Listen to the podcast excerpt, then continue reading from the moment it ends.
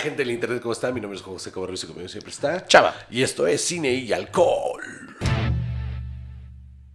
¿Qué tal, Chava? ¿Cómo estás? Muy bien, ¿y tú? Oye, estoy, que es ganancia. ¿Cuáles son las redes sociales, Salvador? Arroba eh, Instagram, en Instagram, chavajo. Y arroba Jojoseco. Y en X. Arroba Jojosec. Y arroba juchava. En TikTok. Eh, arroba cine y alcohol. Sí. En Facebook. Arroba juchava, supongo. Eh, y en Facebook tenemos la página de cine y alcohol en la que no ponemos nada. Pero está el grupo de Yo Soy, uno de los es. 140, donde se hace la memisa desde los episodios, creo que sí. Aparentemente eh, hubo todo un revuelo con el... Te dije que, que parecía que venías este como de una orgía de Game of Thrones. Pues mira, a ver qué cachamos. A ver este, qué cachamos, exactamente. Este, sífilis, por lo pronto, muy bien. Eh, con que sea algo, Con ¿no? que sea algo, Muy bien. exacto. No se va uno en blanco. Patreon.com, diagonal cine alcohol, donde usted por 5 dólares puede disfrutar de este video eh, un día antes de su estreno. Eh, también un live mensual. Pero ¿qué cree? Si le mete 10 dolarotes, ah, lo mismo, más un video, contenido extra, en el que usted puede ver cómo preparamos la bebida y platicamos. ¿Qué vamos a tomar el día de hoy, Salvador? El día de hoy vamos a tomar unas deliciosas piñas coladas. Hechas con Bacardí y con ron Zacapa 12. Mm, Ámbar. toque de elegancia. Así es. Así muy es. bien, muy bien, muy bien. ¿Episodio número? 229. Episodio número 229. Ya hace trampa porque ya se le avisa antes. Entonces, este... Más o menos. Pero muy bien, este, muy bien, muy bien, muy bien. Ya estamos entrándole a, a subir eh, contenido a redes sociales del podcast porque descubrimos inteligencias artificiales que pueden, por cierta cantidad de dinero, hacer esto por nosotros. Entonces, Exactamente, que es la idea. Uf, uf. Absolutamente. ¿Te acuerdas cuando hace meses tuvimos una discusión sobre, ay, qué va a pasar con las inteligencias artificiales? Aquí está la respuesta. Todo es más fácil. el trabajo. Todo es más fácil. Pues es la idea. Todo es más fácil. El, sí, el otro día estaba hablando con una persona sobre eh, qué tanto siento yo sobre las inteligencias artificiales, siendo como guionista después de lo que pasó con todo la, La huelga cosa y todo fácil del mundo. Es que justo, ¿no? O sea, mientras sea utilizado como una herramienta y no para sustituir el trabajo de alguien, que además es muy importante notar que ahorita, como están, no puedes realmente sustituir a un guionista. No, y no hay, no hay manera. O sea, por los. por eh, Deja tú por protocolos y cosas así. O sea, de verdad sí hay una cosa de. eh, el conocimiento de cómo funcionan, ¿no? O sea. Sí, sí solucionan un montón de cosas. Sí son mucho. Sí son herramientas que facilitan procesos. Pero yo creo que la palabra inteligencia es la que asusta a la gente no inteligente. ¿No? O sea, como que ven la inteligencia como algo muy cabrón y muy difícil de alcanzar. Entonces, pero lo que realmente significa es que procesa datos muy rápido. Sí, es cierto. Eso no quiere decir que, que- que- que sustituya a la imaginación o a las emociones. O sea, esos, esos son procesos humanos que al momento no hemos podido sintetizar porque no, no- no somos ni capaces de entenderlos más que de manera química. Pero poderte expresar una emoción... Lo dice Guillermo del Toro en, su, en, en una conferencia que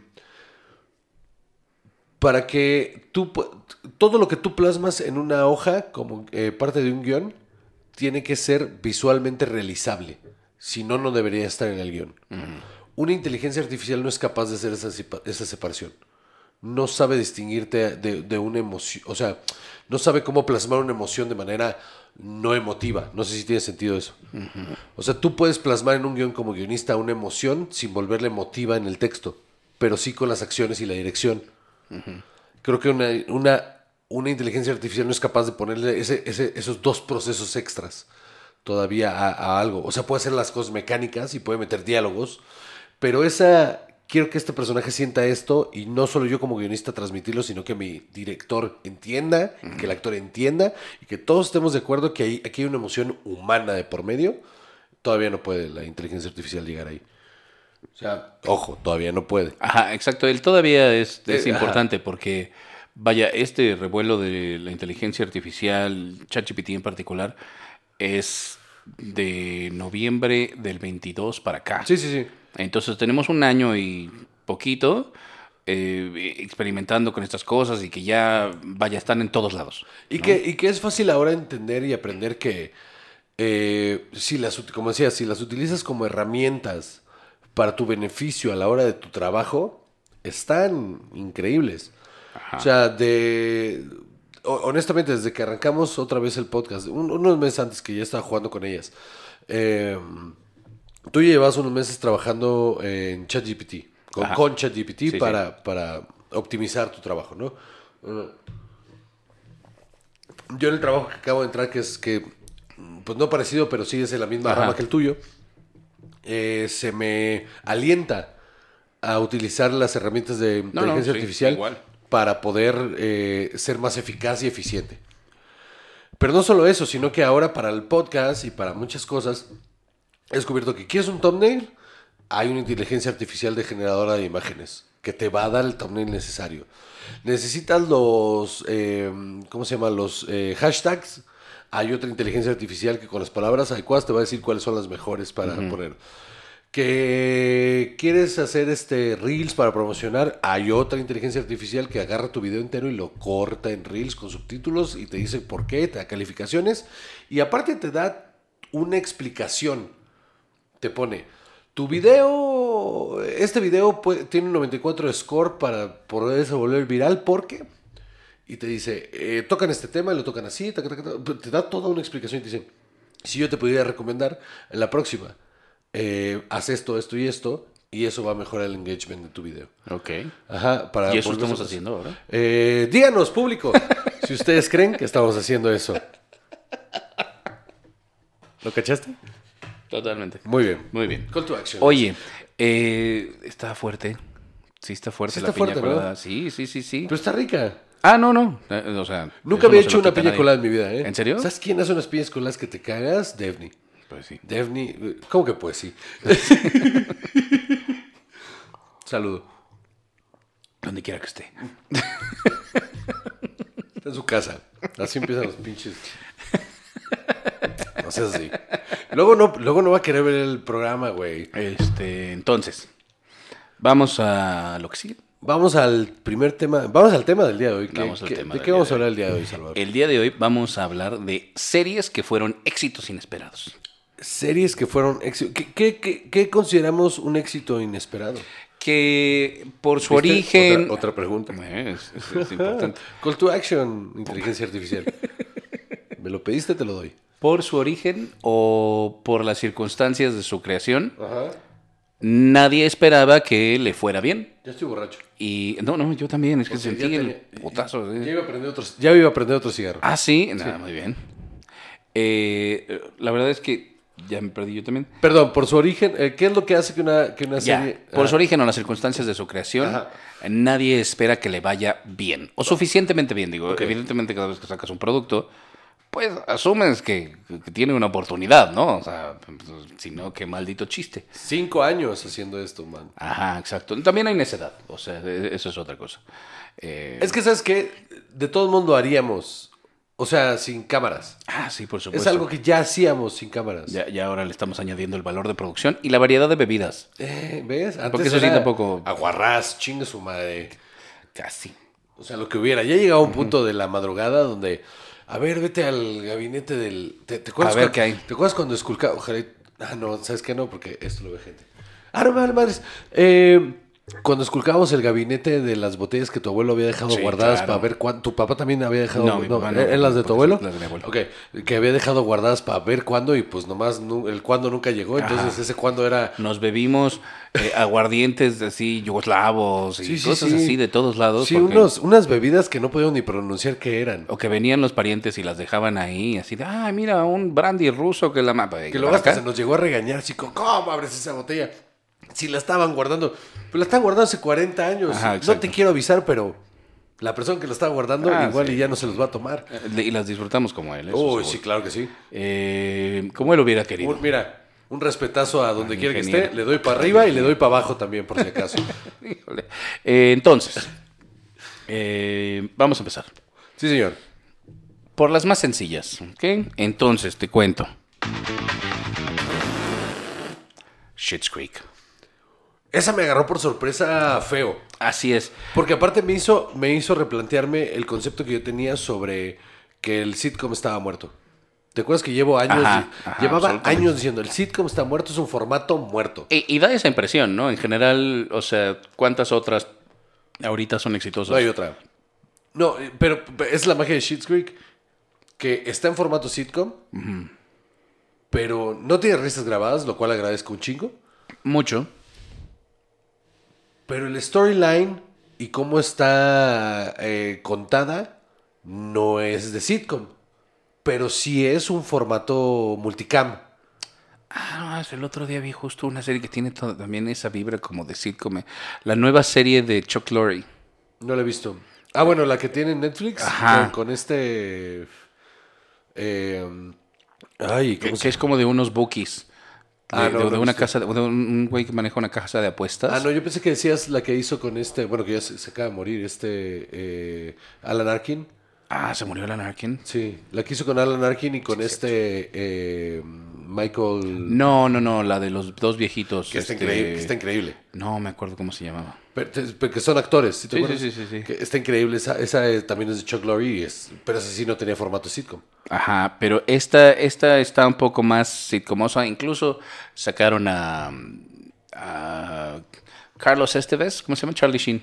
Este, ¿Neta? ¿Carlos Esteves primero? no, no sé exacto. ¿no? Yo, mira, yo no te puedo explicar cómo funciona en mi cabeza. Carlos Esteves. Está sorprendentemente chistosa, Ok. pero tiene un ritmo muy raro.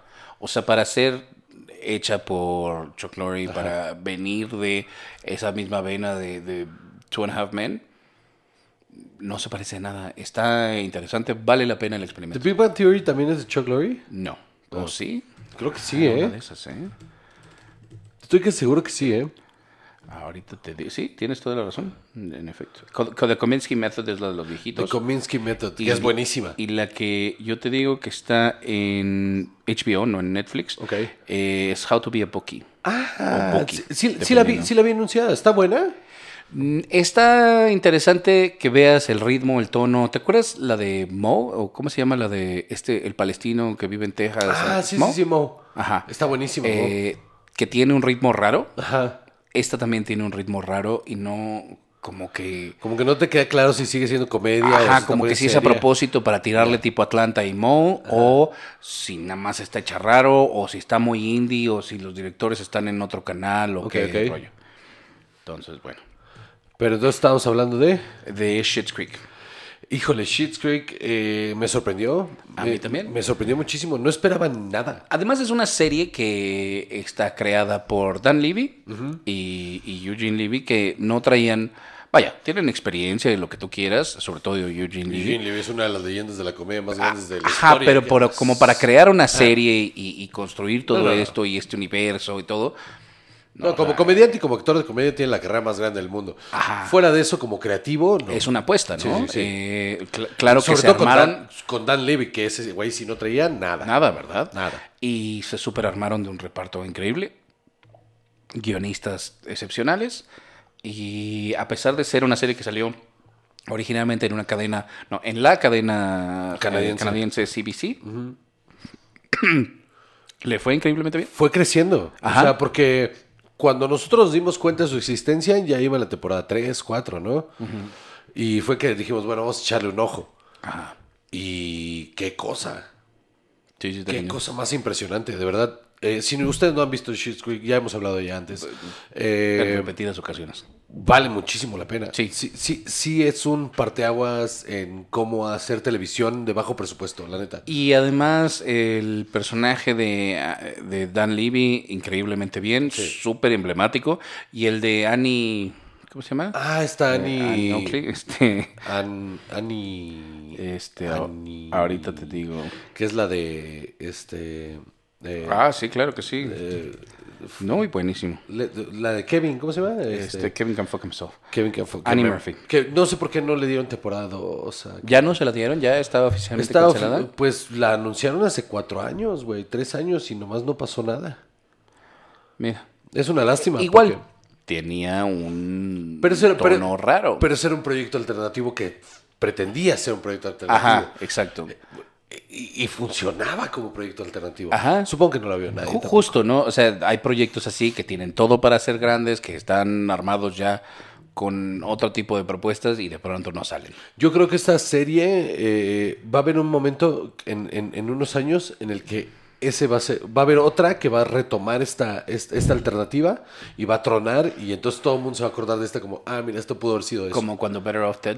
Ajá, por ejemplo. Pero Off Dead era una gran idea. Absolutamente. Tremenda idea. Ajá. Que ahorita sería genial. Ajá. Como Arrested Development.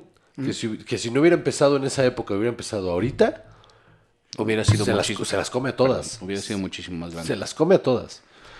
Entonces, Schitt's Creek, un exitazo. Eh, eh, sí, exitazo. Porque es la cosa, se debió haber quedado pequeña y se volvió una cosa Ajá. impresionante. Premios y premios y premios. Y, y, o sea, para Catherine O'Hara, para Dan Levy, para Eugene Levy. emotivo. Stevie era un gran personaje también. Stevie era un gran personaje. Ajá. Todo, todo. Y, y ¿sabes qué? Tenía esta cosa muy Doctor Who de que la inclusión no estaba en tu cara, era Ah, solo sí. parte de la vida. Ajá, exactamente. La explicación de la botella de vino está tan bien hecha y tan Sí. bonita que no se siente forzada, que, no, que, que en otro tipo de serie le hubieran metido demasiada importancia. Y esto era solo una escena donde ella le dice, a mí me gusta el vino rojo. Yo pensé que a ti te gustaba el vino blanco. Y el personaje en lugar de hacer un aspaviento o algo, solo le dice, ah, ya te entendí. Fíjate, a mí me gusta el vino rojo, el vino blanco, a veces un rosado, a veces un no sé qué, a veces un... Ajá. Ah, ok, ya entendí. Ok, sí. Siguiente escena. Ajá, vámonos. y ya. Y, Y no se vuelve a tocar el tema ya. nunca más. Sí, Y es- hermoso. absolutamente. Muy bien. ¿Listo? Listo. Stranger Things. Esta me llamó la atención cuando me lo mencionaste. Ajá, resulta que esta serie la rechazaron 15 cadenas diferentes, o sea, 15 productoras diferentes, a nadie le estaba gustando el proyecto, la idea de que si en los 80 y que si un monstruo y que si... Está el- raro que El, ¿Cómo se llama? El Upside Down, decir el Underworld, pero no, el Upside Down, el Upside Down. Upside Down. eh, la nostalgia ochentera y todo eso, como que mucha gente no estaba terriblemente convencida. Y hasta que la toma Netflix, ¿no? Originalmente esta serie se iba a llamar Montauk. Ok. Eh, Ah, sí, cierto, tenía, sí. ajá, Sí, de hecho yo, yo tengo en mi compu... La Biblia. Ah, tú también la tienes, Sí, ¿no? claro. Sí. la hemos visto por ahí. Eh, Dale. Eh, entonces, síguele. eh, bueno, La entonces, conseguimos en línea. Entonces, ¿qué? entonces el- e- e- era una serie que tenía como otra vibra, la verdad. de- incluso, incluso lo que nosotros vimos de, de ese trabajo Sí, lo previo que se leímos, veía sí. muy diferente. Sí. ¿no? Eh, pero a la hora que sale, a la gente le, le- la, la vuelve loca. La gente se vuelve loca de emoción.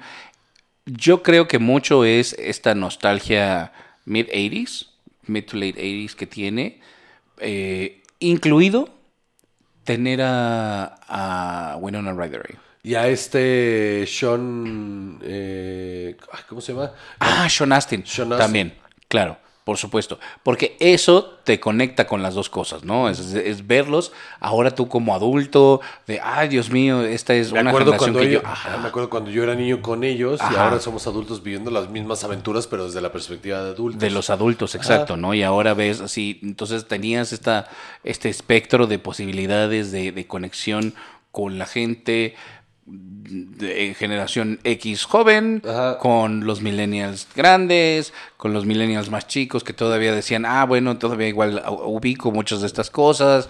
eh, y los Zetas diciendo, los niños estos son la onda, ¿no? 13 y... Se llama Sí, sí, 13, sí. se va.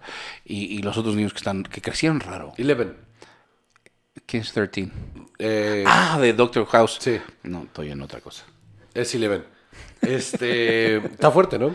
Es que sí está potente, mano. Yo seguí las instrucciones que decían ahí, ¿eh? Absolutamente. Y, y esas instrucciones, Es eh, de alcohólico. ah, absolutamente. If you like piña Mi teoría es que como no teníamos hielo, ahí hay una parte del De volumen. diluye. No, claro, diluye. Ajá, ajá. diluye, no, súper sí. El, el- el hielo cuando se tritura diluye, cabrón. Bueno, el punto es que eh, es, eh, a mí me parece que es un gran producto porque eh, no solo es nostalgia por la época, sino nostalgia por la narrativa. A mí de niño, y ya lo hemos hablado un montón de veces, de niño mis películas favoritas eran estas fantasías épicas ochenteras. Ajá. Eh, entonces, esta serie aunque no tiene nada, o sea, si lo piensas bien, no está cerca nunca de ninguna de estas películas ochenteras, pero se siente como una de ellas. Ajá. ¿Sabes? Se siente como... eh, Sientes como si estuvieras viendo un nuevo Goonies, ¿no? Sientes como si estuvieras viendo como entre Goonies It. y, y, y, y- ajá, It. Ándale, una mezcla entre Goonies, It y, y de repente algo como de la historia sin fin. O sea, como, como que tiene, tiene, un, tiene un cacho de todo. Ajá, que también no sé cuántas series, sobre todo en ese momento, tal vez ahora más, eh, estaban conectadas en esta onda del terror fantástico con niños. No, no, de hecho, esta es... De el- las series, Esta es la que, esta es la que como que abre esa brecha. Eh, esta es la que abre la brecha a que Netflix también se, se posicione eh, en, en- en- Mira todo lo que podemos hacer en cuanto a la fantasía y, y ciencia ficción. y Porque hasta antes de eso, House of Cards era la, la- la apuesta importante de Netflix. La que había reinado, ¿no? Ajá, y esta cambió todo. Pero la primera temporada estuvo chida, me divertí bastante. Sí, la segunda Conecté con la segunda un poco. La y segunda es deficiente, la tercera es espantosa.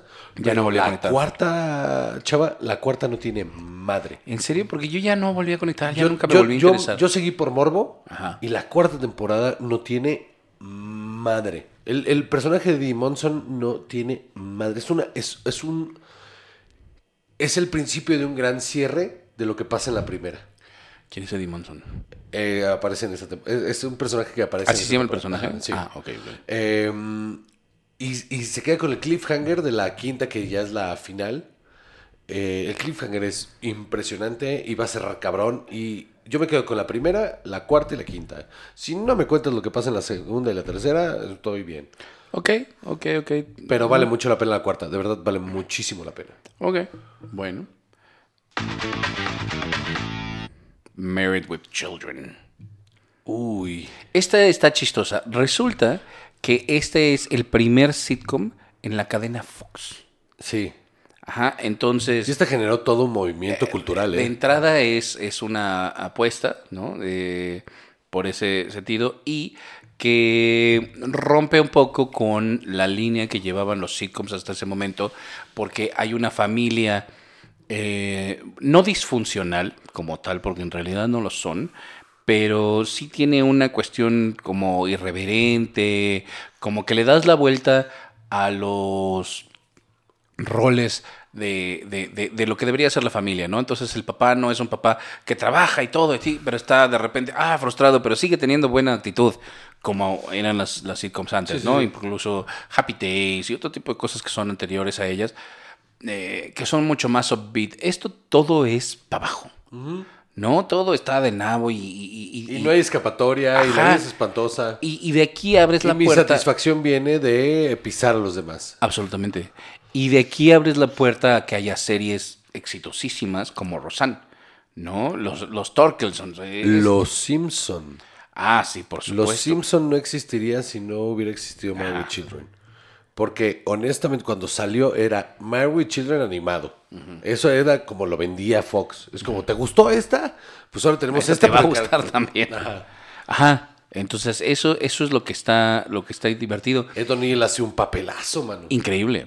Increíble. Y, y ella también, ahorita te digo cómo se llama. Peggy. Este, ajá, Peggy, exactamente. Eh, ahí sale Christina Ka- Applegate. Katie Sagal. Katie Siegel. Katie Siegel.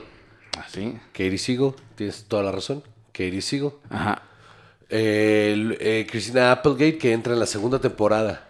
Christina Applegate entonces la segunda En temporada. la primera temporada era otra hija. ¿Cómo crees? O sea, era, era otra actriz. Eh, sí, sí. eso- eso La me- misma hija, otra actriz. Ajá, no funcionó. ¿Cómo crees? Es más, no sé si en la segunda o a la mitad de la primera, pero la sustituyeron. Ah, eso, eso, eso no me acuerdo. Sí, sí. Amanda Burns es la primer personaje eh, abiertamente homosexual, lesbiana, en un sitcom. Amanda Who? Amanda Burns, que es la vecina. Ah, sí. Es el nombre de la actriz, me acuerdo perfecto. Amanda Bears, ajá. Me llamó mucho la Marcy, atención. Marcy es lesbiana. Eh, al- en la segunda temporada sale el closet. Ah, ya deja al, al esposo que es un El baboso. esposo se, se escapa. Se suicidan. Pues no, nunca dicen qué pasa con él, solo de repente un día se va y ella sale del closet. Ah, y es ¿en serio? abiertamente. Ajá. No, no, esta, esta serie rompió eh, un chingo de estereotipos. O sea, porque eso, eso es con lo que jugaba. Jugaba mucho ah, el concepto del macho. Ajá. del hombre macho, pero se burlaba, abiertamente se burlaba del estereotipo del hombre macho y lo ridiculizaba. Y, y Ed O'Neill era un payaso, o sea, el personaje de Ed O'Neill era un payaso, no era alguien a quien admirar realmente. No, para nada. eh, Entonces, eh, vaya, la gente es tonta, ¿no? Pero no, no todos. Pero, eh, el- Pero muchos. o sea, pero sí muchos, ¿no? Si no, si no este programa no. sería exitosísimo. Entonces, este... Ay, no seas así, Salvador. Entonces, eh, eh, mi punto es que se burlaba de todos estos est- estereotipos y lo usaba a su favor. Entonces, pudieron poner al primer personaje eh, abiertamente lesbiana en la televisión. eh, pudieron poner un montón de cosas de liberación sexual femenina. El, el- que el personaje de, de Christina Applegate era el estandarte. Y, y- y esto puede sonar medio controversial, pero sígame. El personaje de Peggy era, era un personaje feminista. Solamente que, otra vez, como el de Ed O'Neill se, se burlaba del, del machismo, el de, el de Peggy también se burlaba del machismo y evidenci- lo evidenciaba al grado que se volvía un personaje feminista. Ok, ok, ok. Y Era, La pues, compro. Era una serie bastante van- vanguardista. Y que- también salía David Faustino, ¿no? David Faustino. Y, y ahí estaba. Y ahí él también fue. la se quedó midiendo 1.50. Qué barbaridad. Él, él- él era lo menos interesante de esa serie. sí, no servía para nada. Había momentos buenos con él y divertidos y lo que quieras, pero No en general eran sus interacciones con, eh, con Kelly, Sí. con, con Christina Applegate. Sí, sí, ¿no? que es un personajazo. Absolutamente. Fíjate que no sabía eso de, de Marcy Darcy. Eh, Buck, eh, The Dog, ¿sabes quién hacía la voz de- del perro? No. Chich Marín. Ah, huevo. Ajá. Que el otro día vi Up in Smoke. No, qué joya. Es una joyaza, Open Smoke. Absolutamente. Open Smoke. Donde todo es libre. No, ah, es que buena película. Joyaza. Entonces, ¿Cómo vas con tu piña colada hoy? eh, voy como. a- me falta como un tercio. Mm.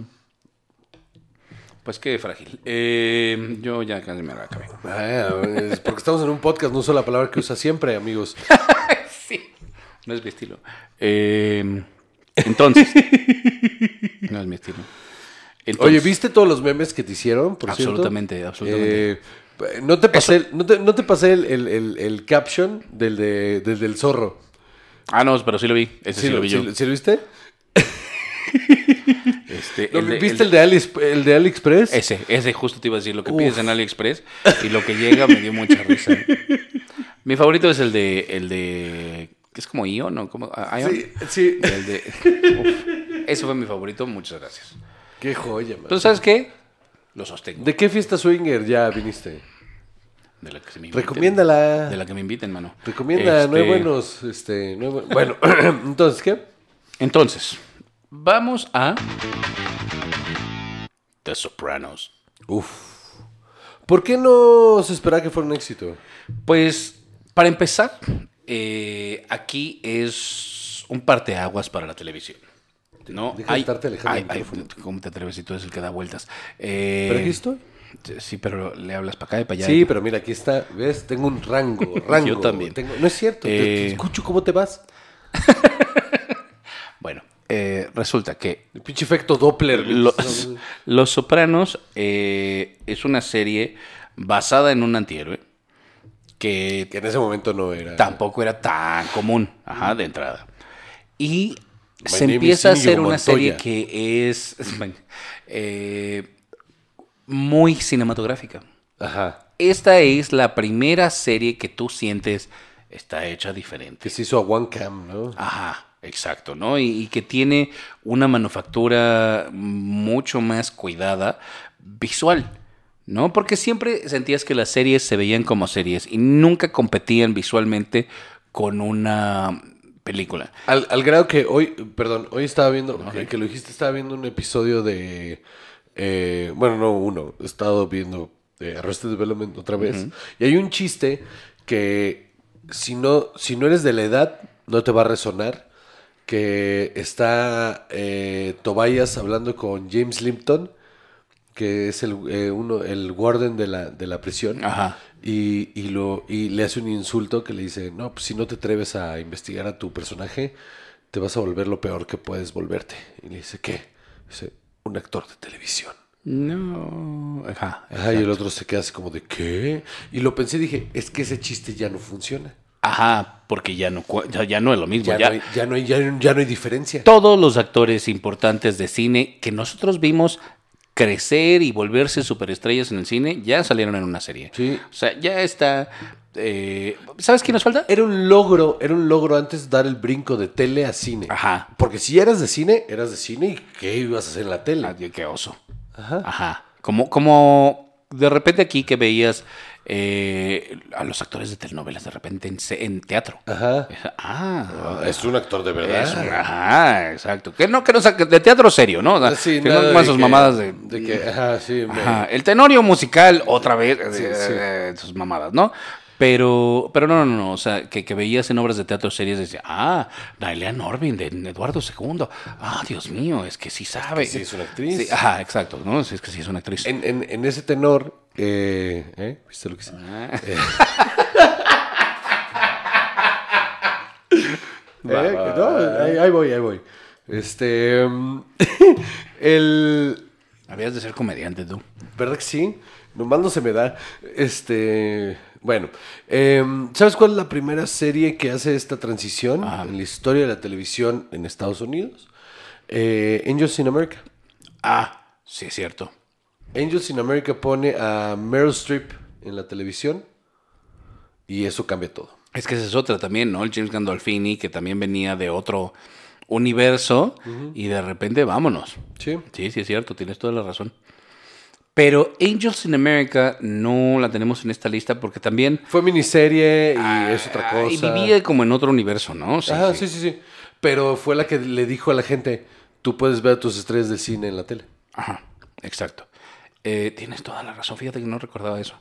Tú, muy bien. Oye, el alcohol me hace bien. No, sí. Oh, no sabemos. Este, por ahí. Para este programa. completamente, Sí, claro. completamente esta, ¿no? Por favor. That's what she said. Este, pero sí, la verdad es que The Sopranos viene a cambiar la televisión y nada de la televisión que vemos hoy existiría sin una serie como Los Sopranos. O sea, todas estas series muy cerebrales, muy llenas de emoción, con no hubiéramos tenido Breaking Bad si ni de chiste. no hubiera existido nunca. Ajá. No hubiera existido eh, Hunters, eh, toda la Ajá. televisión. Ahí está el Pachino, sí, sí, sí. No hubiéramos tenido la televisión que tenemos ahorita si no hubiera sido por los sopranos. Eso. Homecoming, ahí está, este, ¿cómo se llama? Julia Roberts. Sí. Te iba a decir, claro. ¿sabes quién nos falta que ver en una serie? ¿Quién? Eh, Brad Pitt y Tom Cruise. ¿No han estado? Yo creo que no. No, hubiera sido un momento muy... Ajá, yo creo que no y yo creo que va a tardar a que nos encontremos a Tom Cruise en una serie.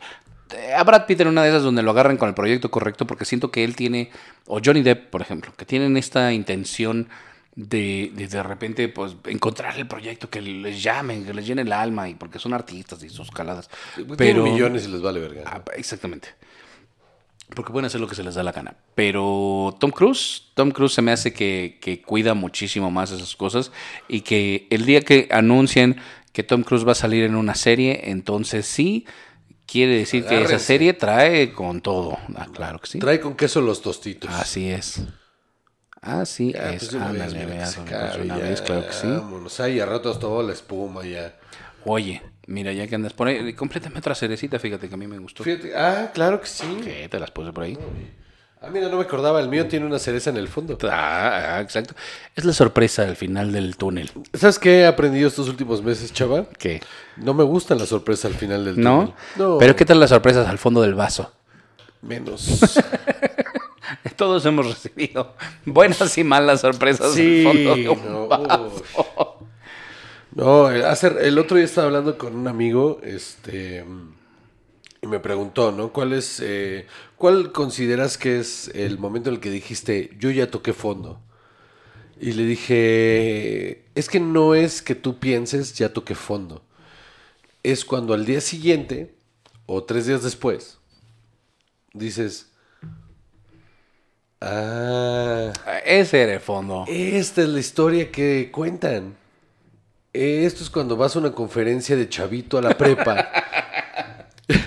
y, y te cuentan, y entonces a mí me pasó esto, y tú así de. No se ambienten a la alberca de cabeza. Ajá, de, ¿Qué? ¿Cómo es que esta persona llegó ahí? Ajá. Ay, esa. Es, ese momento. Cuando tú ves ese momento, un día que iba caminando por el parque y vi un homeless y entendí por qué estaba ahí, dije, ya. Ya toqué fondo. ya. Ajá, porque antes decía, ¿cómo? ¿Cómo fue? Como Kalimba. ¿Cómo fue que terminó aquí este hombre sí, sí, sí, con el pito de fuera ahí, este, con el mismo pantalón, o sea, viviendo en una banca? ¿Cómo es posible? Y hace unos meses pasé por el parque ahí preocupado tenías el mismo y lo pantalón, vi, y, ajá, de llevaba una semana con el mismo pantalón y volteé y dije, Dijiste, ah, ¿dónde está? Ah, no, sí está guardado.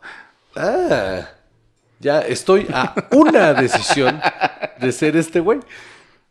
Y ahí fue cuando dije, tengo que, tengo que, este, Hoy voy a cambiar. Pues no sé si hoy voy a cambiar, pero este, tengo que reevaluarme muchas cosas. Entonces, pues sí, chaval, ¿no? Pues entonces, este, salud. Salud por eso. Dios mío. Míralo, mira, quemando ahí las cosas. Eh, entonces, el, el-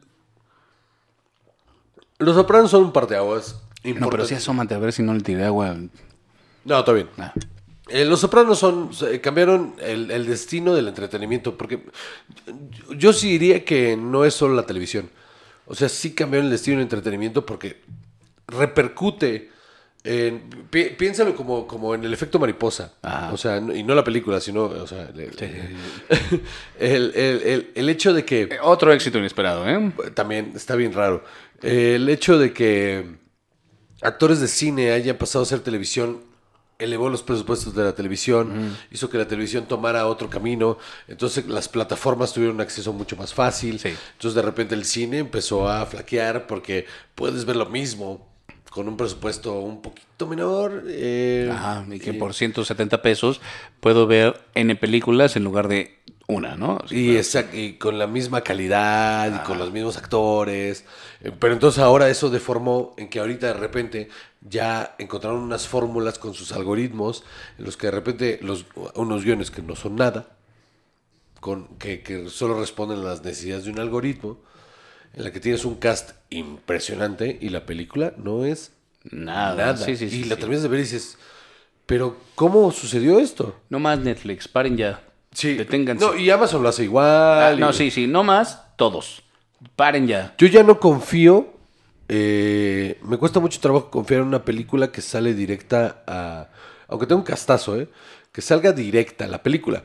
Salga directa a plataforma, me hace pensar que solo está respondiendo a las necesidades de un algoritmo y no tanto una película de verdad. Claro. Son muy pocas las que. O sea, por ejemplo, Noah Baumbach, digo, pues sí, este güey no, no, no está viviendo bajo estas reglas.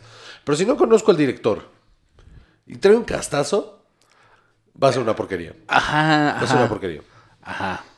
Sí, sí, sí, sí. Entonces, pero esos son le los- escribió ChatGPT, ¿no? Entonces, sí, sí. sí, Pero claro. todos estos cambios vienen a partir de Los Sopranos. Si Los Sopranos no hubieran existido, no se hubiera creado esta bola de nieve en la que estamos viendo ahorita el, Claro. el entretenimiento como lo vivimos. Es un hecho. Totalmente. ¿Listo? It's always sunny in Philadelphia. Es el mejor sitcom de la historia. Ok, a ver, vamos a pensar. ¿Por qué crees tú que este No era creo. un éxito inesperado? No, no, no, no, no. O sea, ¿qué, qué tenía en contra? Todo.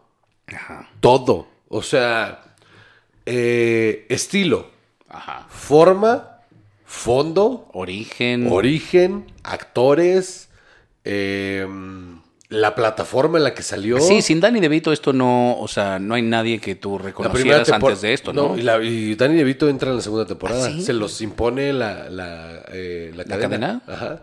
¿De quién es? Eh, ¿Es Fox? FXX. Ah, ¿y FX no es de Fox? Ah, no, FX sí, pero se manejan diferente. O sea, Ajá, pero es FX. Y justo cuando iba empezando FX. sí, sí, sí. Porque Fox dijo, esto está demasiado para mí, vamos a FX. Imagínate. Y FX, pues en ese momento era como el- la cosa como de, y aquí vienen todos los proyectos que se vienen a morir. Ajá, eh, había FX que era como para hombres y había una alternativa que era como, como muy de mujeres, ¿no? Eh, sí, pero déjalo. Pero, ajá, que no funcionó, pero sí había, Sí, había, había esos dos canales, ¿no? Sí, que era una estupidez, sí. No me acuerdo cómo se llamaba. bro. O sea, lo- las dos cosas eran una estupidez. Después se tuvo que reformular FX a hacer como la cosa alternativa. Ajá, y, Luego- no, y no nada más así. Ajá. El show de Adam Carolla con. Híjole, sí. El, el The Man Show. Ah. El The Man Show. Qué terrible era eso. Yo siento que este hombre, ¿cómo se llama? Eh, Jimmy. Jimmy Kimmel debe de, o sea, tener pesadillas de haber hecho Sí. eso. De haber aceptado trabajar con Adam Carolla. Espero que por tú y yo un día no nos despertemos y sudando frío. No, sí, ni Ah, se viene por- eh, una serie animada de Adam Carolla, anti-woke, ¿Cómo crees? te lo juro. Pero, ¿por qué? Es- es- se ve espantosa. ¿Por qué estamos remando contra la corriente Se también? ve espantosa, porque aparte reunió un chingo de gente, comediantes y Mm. de estos de que "Ah, a mí me choca que no me dejen hablar de los mismos tres temas todo el tiempo. Híjole. Entonces, este, se ve horrible. El punto es que mm, lo tenía todo en contra, pero todo en contra, chava. No, no había nada ahí que, o sea, ese proyecto no debía El bajo nada. presupuesto, el tipo de humor, todo estaba... Todo estaba en su Ajá. contra. Y son tan buenos guionistas. Ajá. Son tan inteligentes. Rob McElhenney, eh, McElhenney. McElhenney, eh, Charlie Day y este Glenn Hover- Hoverberty. ¿Hoverberty? ¿Hoverberty? Ho- Ho- Ho- Fíjate que ahorita te digo, pero yo creo que no es ninguna de esas que tú estás diciendo. Es con. H-O-W, estoy seguro. Hoverty, Hoverberty, Ho- Ho- Ho- Hoverstady. Glenn Howerton. Ha, Glenn Howerton. Mira, cerca. H-O-W. He missed it by that much? Eh, aparte de que son tres eh, personas tremendamente inteligentes. ¿Has escuchado el podcast? No. Te lo recomiendo muchísimo. Escucha No. el, podcast de... Te digo la verdad, donde me ha. eh, o sea, vaya, aparte de que Show by Sony. No la he terminado de ver, la he estado trabajando, no le tengo el mismo amor que tú, pero sí le reconozco el valor. Eh, en Welcome to Wrexham, o This is Wrexham, ¿cómo se llama? Este, Sí, Wrexham. ajá. Welcome to Wrexham. en, en esa eh, le he encontrado muchas cosas a Rob McElhenney que digo, esta persona es inteligente, tiene buenas intenciones Sí, sí. De, de qué hacer con su poder, con su tipazo, dinero, con su tipazo. presencia, sí. Es un tipazo Tipazo, exacto. que, que aparte lo tiene claro. Desde hace años tiene claro cuál es el camino y cuál es eh, su rol en, en el entretenimiento. Ajá. Y, y en dónde está él posicionado. eh, no se ha vuelto loco, no. O sea, sabe perfectamente lo que tiene que hacer y cómo hacerlo. Y eso es lo que lo vuelve eh, una de las personas más centradas eh, que he visto trabajar en, en- Hollywood. Está cabrón. Pero dice que Glenn Howerton es un, es un Howerton. Howerton. Porque yo no sé por qué les cambio el nombre todo el tiempo. Eh, Glenn Howerton es, es la persona más dulce del mundo. ¿En serio? Que, que es, que es el hombre más dulce del mundo y que es dadivoso y que si tú te acercas a él de manera como profesional y creativa, que jamás pone un freno, al contrario, te escucha, se sienta, eh, siempre tiene un lugar en su oficina para proyectos nuevos. Eh, Wow. Y Charlie Day no rechaza nada sin antes haberse sentado con el creativo, no con el director, sino con el creativo, porque tienen esta vena de que es que nosotros, cuando nadie nos quería escuchar, eh, tuvimos que pasar por todos estos aros para lograr hacer esto, Ajá. ¿por qué le vamos a negar la misma oportunidad a alguien más? Tiene sentido. Entonces funcionan bajo esa regla y como siempre fueron bien contenidos alrededor de su, de su producto, celosos y, y- y- y nadie los molestaba, nadie nunca los ha molestado con It's Always Sunny. Ellos hacen lo que se les da la gana, entonces quieren que el- todo funcione así. ¿Sabes qué? Política de puerta abierta en casa de Juan para proyectos nuevos. Eh, no. Les voy a decir por qué no. Porque no tengo ese éxito. Si yo tuviera ese éxito, sí. Sí, claro. Honestamente, sí. Si yo llegara a esos niveles, sí escucharía a un montón de gente. Porque creo que esa es la fórmula que se le escapa un chingo a- a- a- a- al, al- al medio aquí. Ajá. Es como bien hermético y bien... Sí, como- sí, sí, sí. Entonces, hace falta un poquito de humildad en ese sentido. Ah, y de apertura, ¿no? De decir de igual hay algo allá afuera que a mí no, no se me ha ocurrido. No lo estoy viendo. Que es mejor de lo que yo estoy pensando. Muy poca gente lo Y- tiene, ¿eh? Ajá, claro. O sea, de las de todas las personas que en los últimos dos años que he tenido la oportunidad de conocer un chingo de gente en la industria, gente que gente pesada en la industria, me quedo con tres, cuatro personas con las que no solo han tenido la paciencia y el oído para escucharme, Sino para decirte por qué sí, por qué no. Ajá, y, y que aparte con algunos de ellos he construido hasta amistad y que son capaces de discernir y decirme, es que yo necesito sentarme a escuchar, ¿qué es lo que traes? Y eso es súper valioso. Y es lo que tienen estos güeyes. Y por eso la serie es un éxito, porque no le tienen miedo al, al fracaso. Al contrario, es eh, seguir adelante con las ideas y no dejarlas morir. Ha sido una serie de muchas apuestas, ¿no? Unas, y y- y del- son de los guiones de, de comedia así de ácida más inteligentes que existen. O sea, esta cosa de rolling gags entre temporadas no tiene madre. O sea, de verdad es, es, es una belleza. Eh, te- conoce el origen, ¿no? De, de la serie. ¿Cuánto Pero se- cuéntame. Ah, Pues es que parece que yo nada más estoy faneando. No, no, por favor.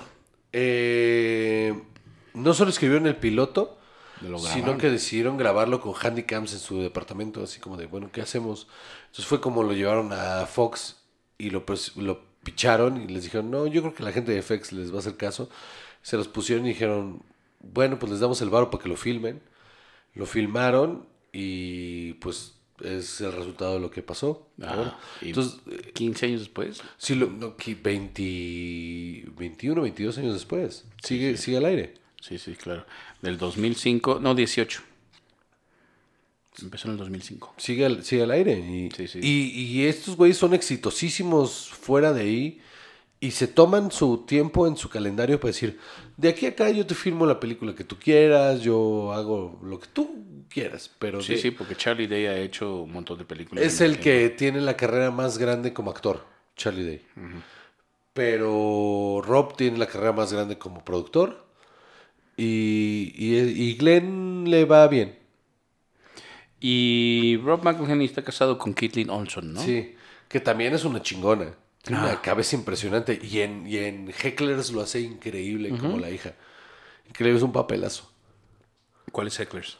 Eh, ¿Nunca has visto Hecklers? No mames. No, me suena. Es la de una, eh, una comediante de stand-up eh, ya vieja que, que contrata a una comediante joven. ¿Esa para se llama sus- Hecklers? Ajá. A Hack. Hacks. Hacks. Ah, sí, Hacks, sí. Sí, Sí, perdón, No, Hacks. no, ya, ya, sí, no. discúlpame, Hacks. ¿Listo? Estoy ya borracho. Estoy borracho. Breaking Bad. A ver, vamos aquí. Eh, La hay- segunda mejor serie de todos los tiempos. ¿Por qué? Ajá, es que hay varias cosas. Primero que nada, esta serie viene de AMC. Que AMC Está difícil, ¿eh? eh, original, o sea, ha tenido varios éxitos importantísimos. Pero antes de Breaking Bad solo era un canal de repetición. No, de pero yo creo que antes de Breaking Bad vino Mad Men. Pero Mad Men no empezó como Showtime. Eh, no, yo creo que también empezó en AMC. Ok. Eh, y eh, The Walking Dead, ¿no? También es de AMC. Sí, también. Entonces, eso. Pero en realidad AMC era un canal de películas. Era como TNT, ¿no? Ajá, exactamente. Que puros reruns y Ajá, películas viejas, exactamente. No. O sea, como no tenía estos dramas originales. Como Time Warner y estas de películas viejas. Sí. Ajá.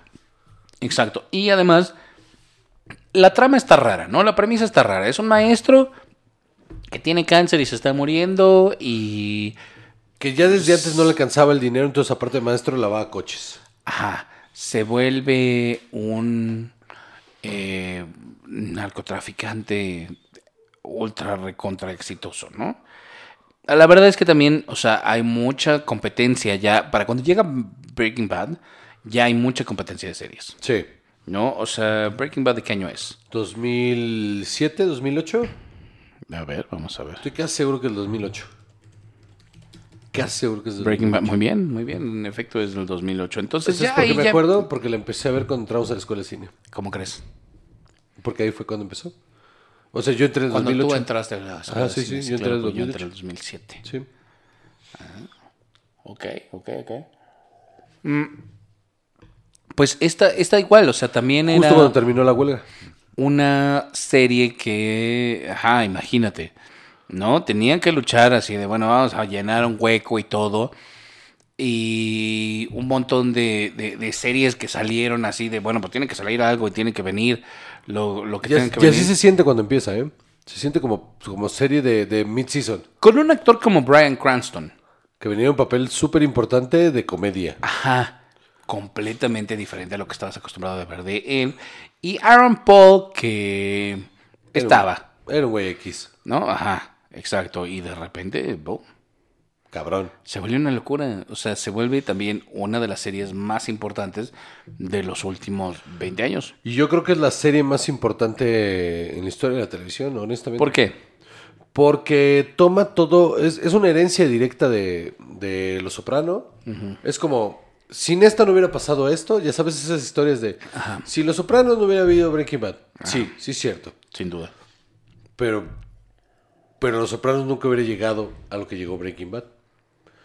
Breaking Bad no solo cambió eh, estructuras, Ajá. cambió narrativas, Ajá. cambió perspectiva de cómo contar eh, el character driven. O sea, porque hasta, antes de eso sí habíamos tenido un montón de películas y algunas series que motivadas por el, como en Berco, eh, Berco, como en, en, ay, la acabas de mencionar, la de Ted, eh, Better of Ted, Better Dead. Ajá. que era character driven. Pero tenías que darle espacio a gags en medio, ¿no? Ajá. Esta no se, no le tuvo miedo a enfocarse completamente en el personaje. Ajá. Incluso películas. Scorsese en, en Casino es una película character driven en el personaje de, de, de, mm, Robert De Niro. Y aún así se toma su tiempo de darte eh, líneas alternas para que no te pierdas y no te aburras de los demás personajes. Esta dijo, eh, Vincent Gilligan dijo, no, es que a mí los demás flotan alrededor de este güey. Este güey eh, nos vamos a nos vamos a envolver, nos vamos a sumergir en quién es esta persona al grado que no, no solo vas a empatizar como lo hiciste en, en- en- en Los Sopranos con el con el con el antihéroe, sino que cuando haga cosas villanescas, terribles, espantosas, ya estás tan sumergido en quién es que lo vas a justificar. Sí, claro. Y eso no lo había visto nunca. En ningún, y, y no estoy hablando solo de la televisión, en ningún formato. Nunca había visto algo que, de que fuera alguien Como tan, un antihéroe también formado. que fuera y- tan humano Ajá. que, que ya, ya cruzara la línea de, de, de antihéroe a villano y Y siguieras. te sintieras mal, ¿no? O sea, para ti, ¿cuál es ese momento donde dices, esto ya, híjole, ya se le pasó la mano y ya se volvió loco? ¿Aquí ya valió verga? Él, Ajá. el personaje. Para mí, o sea, donde yo crucé la línea con él, porque ya la había cruzado ya varias veces, para mí, el momento en el que cruza la línea que yo digo, es que esto ya es un villano, eh, es cuando deja morir a... A la novia de Jesse. Absolutamente, para mí también. Ese es el momento en el que dices, Esto, ya, Esto no, ya- eh, esto, ajá. ya es, esto ya no es justificable. Ajá. An- Antes, an- hasta antes de eso puede decir, bueno, es que su familia, bueno, es que el The Great Good. Aquí, eh, en ese momento dije, ya, es que esto no tiene, Ajá. esto no tiene vuelta atrás. Sí, sí, sí. Y a partir de ahí, todas esas decisiones las, las ves con esos ojos y está planeado para que las empieces a ver con esos ojos y tú te vuelves el villano con él. Sí. Para que cuando llegue el final, en donde él reconoce a Skyler que no lo hizo por su. Porque cuando ella le dice, si me vuelves a decir que esto lo hiciste por la familia, o sea, de verdad, que se le aparece en la casa años después, ya al final, final, y que él le dice así como de, no, lo hice por mí, porque yo era bueno haciendo esto, porque yo era chingón y me sentía bien por hacerlo, sientes un alivio, Sí. sientes un alivio de, ay, ok, ok, bueno, por lo menos está reconociendo que fue el malo. Sí, sí. Eso, e- esa- Que fue el ese- villano que vivimos, ¿no? este Claro. arco y esta construcción, no hay otra historia en la televisión que, hay- que, que se haya contado de esta manera. Por lo menos no hasta que llegó Better Call Saul. Ajá. Sí, pero igual, o sea, no, no es igual de profunda. No, no, no. Pero No, consecuencia tiene de- otras, otras bondades. Y es consecuencia de también. Ajá. Pero. Sí, no, Tal vez, o sea, pregúntenos, más bien, eh, escríbanos, díganos si hay otro, Call to action. otro personaje u otra historia que tenga estas mismas cualidades. Porque de- puedes pensar en Twin Peaks. Pero no profundiza No en los. Per- Pero es que no, pero- no, por favor. No quiero pensar- dormir. No quiero pensar en Twin Peaks. Pero ¿sabes qué pasa con Twin Peaks? Que no profundiza en los personajes, profundiza en el universo en el que funciona. Ajá. Entonces sí tiene todos estos matices y todas estas cosas de quién, quién la mató. ¿Quién la mató? Pero es la historia, no los personajes. vejuna, señor. Entonces ahí está. eh, por eso yo creo que es única, irrepetible y la más importante. Ok, va, va, va, va. La compro. Uf. Eh, Ando con todo hoy, ah, cabrón. sí, sí, la verdad es que sí. Listo. Ya habíamos mencionado un poco de esto, pero... Los Simpsons. Los Simpson. A la grande le puse cuca. Y tantas otras frases con, con el papá, papá. Tantas otras frases con las que la gente de nuestra edad llena sus días. Claro que sí, mi vieja mula ya no es lo que era. Ay, la sangre no sé qué. Bueno, entonces. No, no, la sangre no se quita. ¿No, esa, ¿no era esa? No, sin la presencia de un hombre. En la Ah, casa sí. puedes volverte un afeminado. Ay, esto grasa no se quita. Sí. Ah, no era la de. Ay, el chocolate no sale, mira. El chocolate no se quita. Mira. Sí. Mono riel. Oh. Tienes razón. En lo del becerro. En eso y en todo, maldita sea. Smithers. Podemos estar aquí una hora. Sí. Mate los, mate los Rolling Stones. Pero señor son duda, que los mate, le digo. Mire, súbase a la combancha. Pero señor, dije suba. Eh, horas, podemos estar aquí. Simpson, a veces no te entiendo. A veces eres chévere y luego te comportas como un lameloide. Lameloide, palabra que eh, crearon los que doblaron. Increíble. Increíble. Y en inglés también crearon varias palabras. Sí, sí, sí. Es una cosa maravillosa. esa serie. Ya llegué a la otra cereza, mano. Ya vi. ¿Tú cómo vas? Yo voy a la mitad de, yo voy a la mitad de mi vaso, pero, por? porque tú estás eh, ya dándolo todo, Salvador. Pues claro que sí. Estás del otro Si lado. ya volvió del- cine y alcohol, ¿por qué no? Estás del otro lado del portón, ya te vi. Absolutamente. Ahí es donde uno debe de estar todo el tiempo. Siento que ahorita vamos a terminar escuchando el incondicional. Obvio. Eh, es el himno no oficial de cine y alcohol. ¿Me puedes regresar la otra cereza, por favor? Sí, claro. Ya estamos aquí. Este, estamos eh, al aire, entonces puedes decir cualquier cosa mientras te sirvo. Bueno, entonces, Los Simpsons. Decíamos que la Se serie de por Los un segundo, Simpsons... ¿verdad? ¿Eh? Se te olvidó por un segundo que había cámaras. No, no, no, no. Por eso estoy aquí tratando, aquí contorsionándome para poder... Ah, ándale, muchas gracias. Date. Eh, para empezar, este género de la animación para adultos no es nada común, No. en, en esa, sobre todo en esa época. A. B. Menos para el prime time. Eh, Otra serie de Fox. como dijimos hace rato, exacto, es una serie de Fox que si Married with Children era su primera sitcom, imagínate nada más lo que es poner el primer sitcom animado para adultos en un prime time eh, en Estados Unidos. O sea, es todo un hito.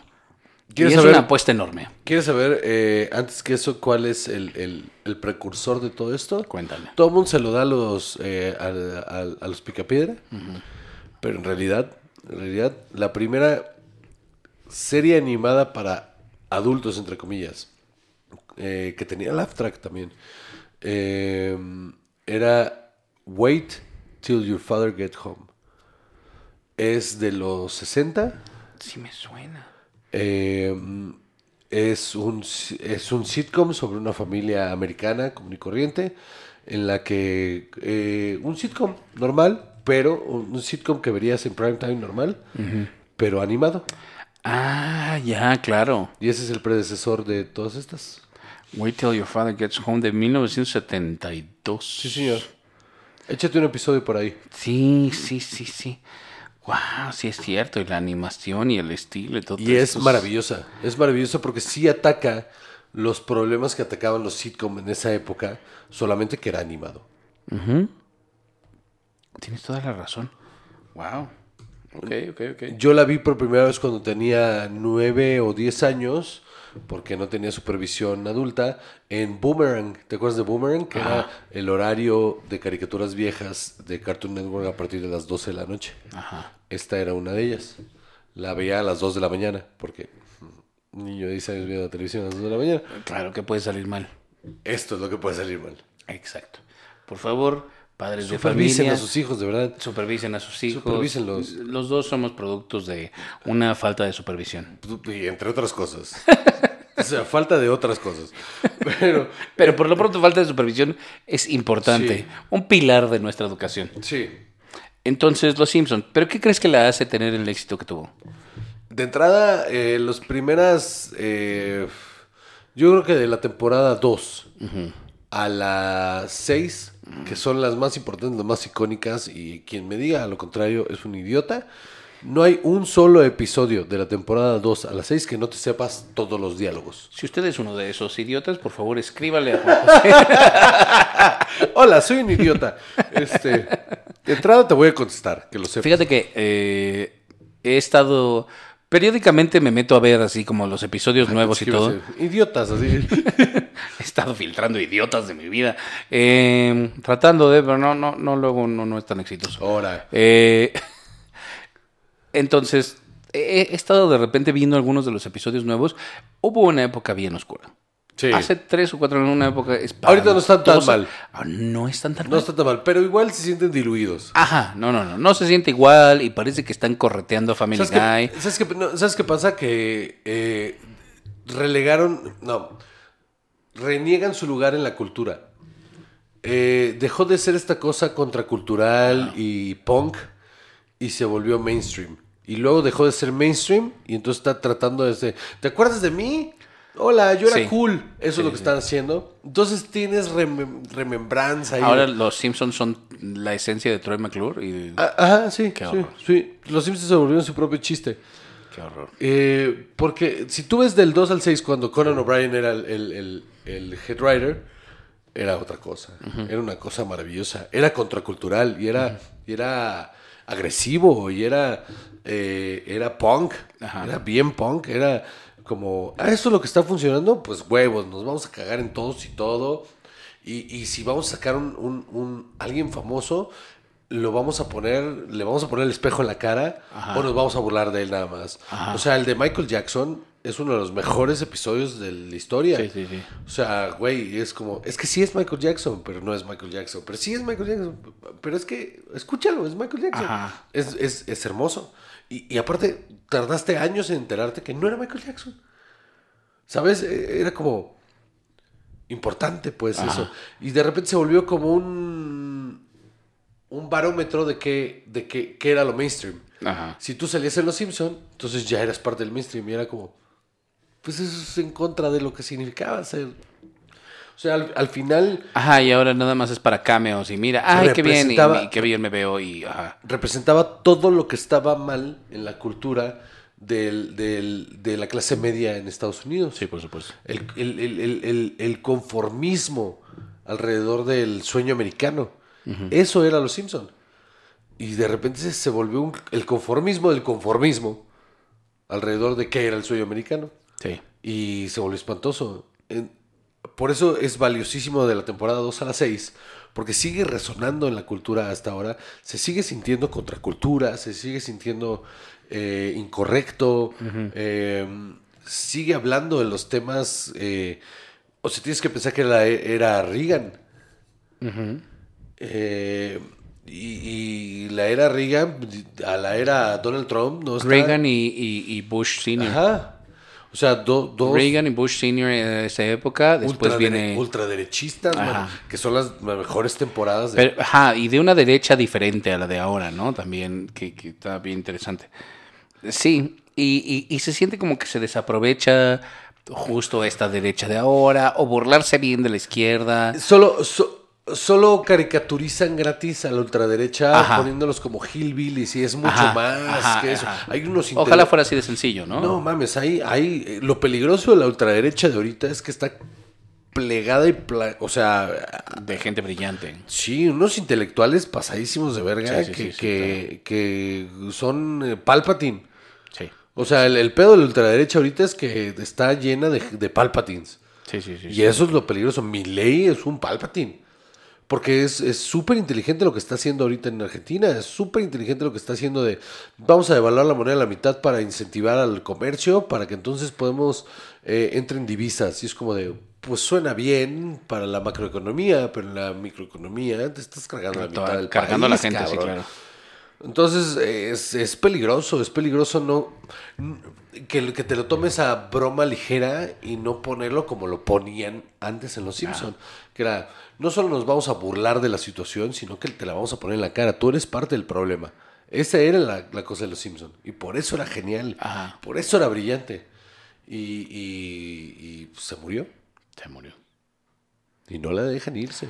No, ya, no, ya es momento. Yo creo que yo ya estoy listo Y llevamos para como que... cinco años diciendo que ya es la última, Ajá. ¿no? Ya. Ya, ya, yo creo que ya es momento.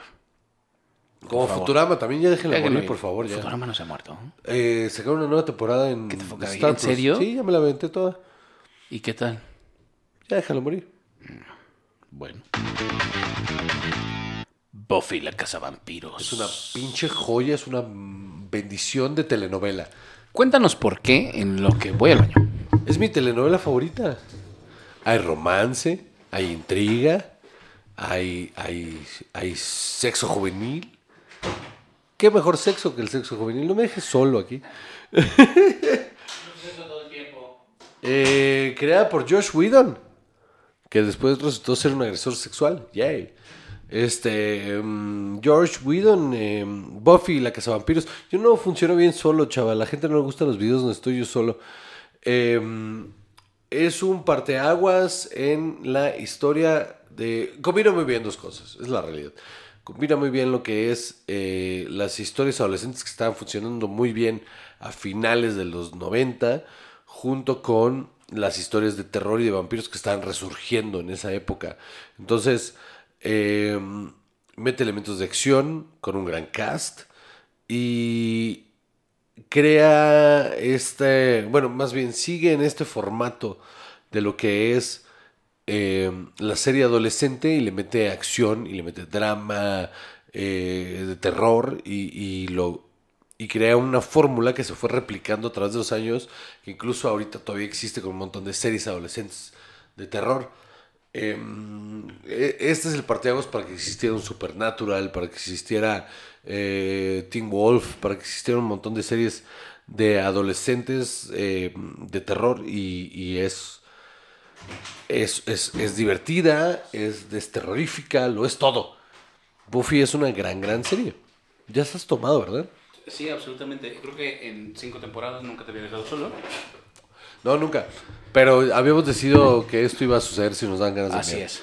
Eh, lo que le estaba diciendo al auditorio es que es que eh, Buffy no lo que hace muy bien Josh Whedon ahí es crear esta eh, universo en el que combina todo lo que está funcionando en ese momento. O sea, ya habíamos visto Anne Rice, o las películas basadas en las películas de Anne- otra vez. Pero no había, o sea, esta terror adolescente, o sea, esta fantasía adolescente, no había No, no. series y... y- Solo películas. Eh, en los Ajá. 80 existía Friday Night, Ajá.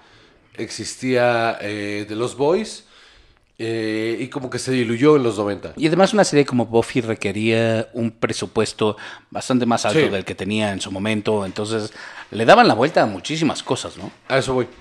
Le... Ese perro que entra. Eh, le... Lo, lo que decía es justo eso. En los, en los 80, eh, este género de adolescentes de terror eh, se vuelve un hitazo, Ajá. Pero se muere en los 90 por alguna extraña razón, que no- de, verdad no sé cuál sea. Por, bueno, sí, porque explotan las películas basadas en las novelas de Anne Rice. Ajá. O sea, como que el terror de vampiros y todo esto se vuelve más adulto.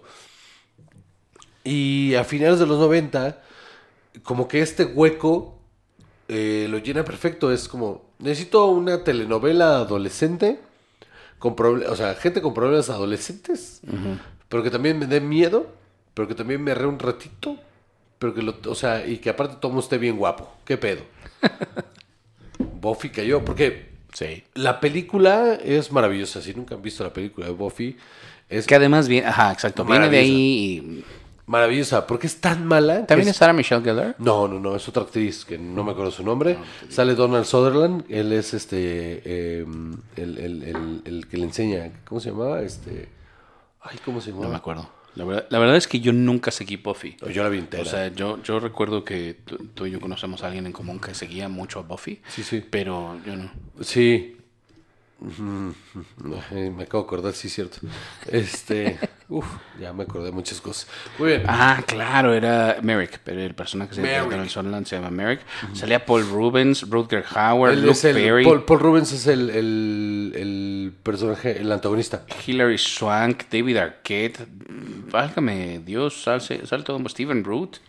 Eh, Sí, sí, es, una cosa rarísima de película. Y Buffy la hace... eh, Oye, ¿viste si mi, si mi teléfono sigue grabando? eh, no, no. Christy Swanson. Christy Swanson, sí, cierto. Eh, sí, pues sí, ajá, lo que tiene Buffy es que te- era una capirotada extraña que no tenía sentido que tuviera éxito.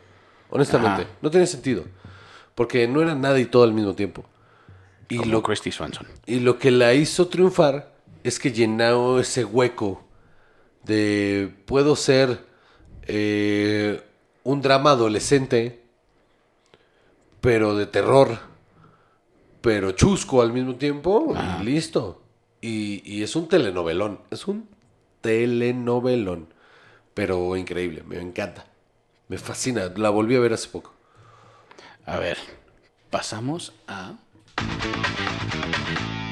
Mad Men. Este sí, ¿por qué no?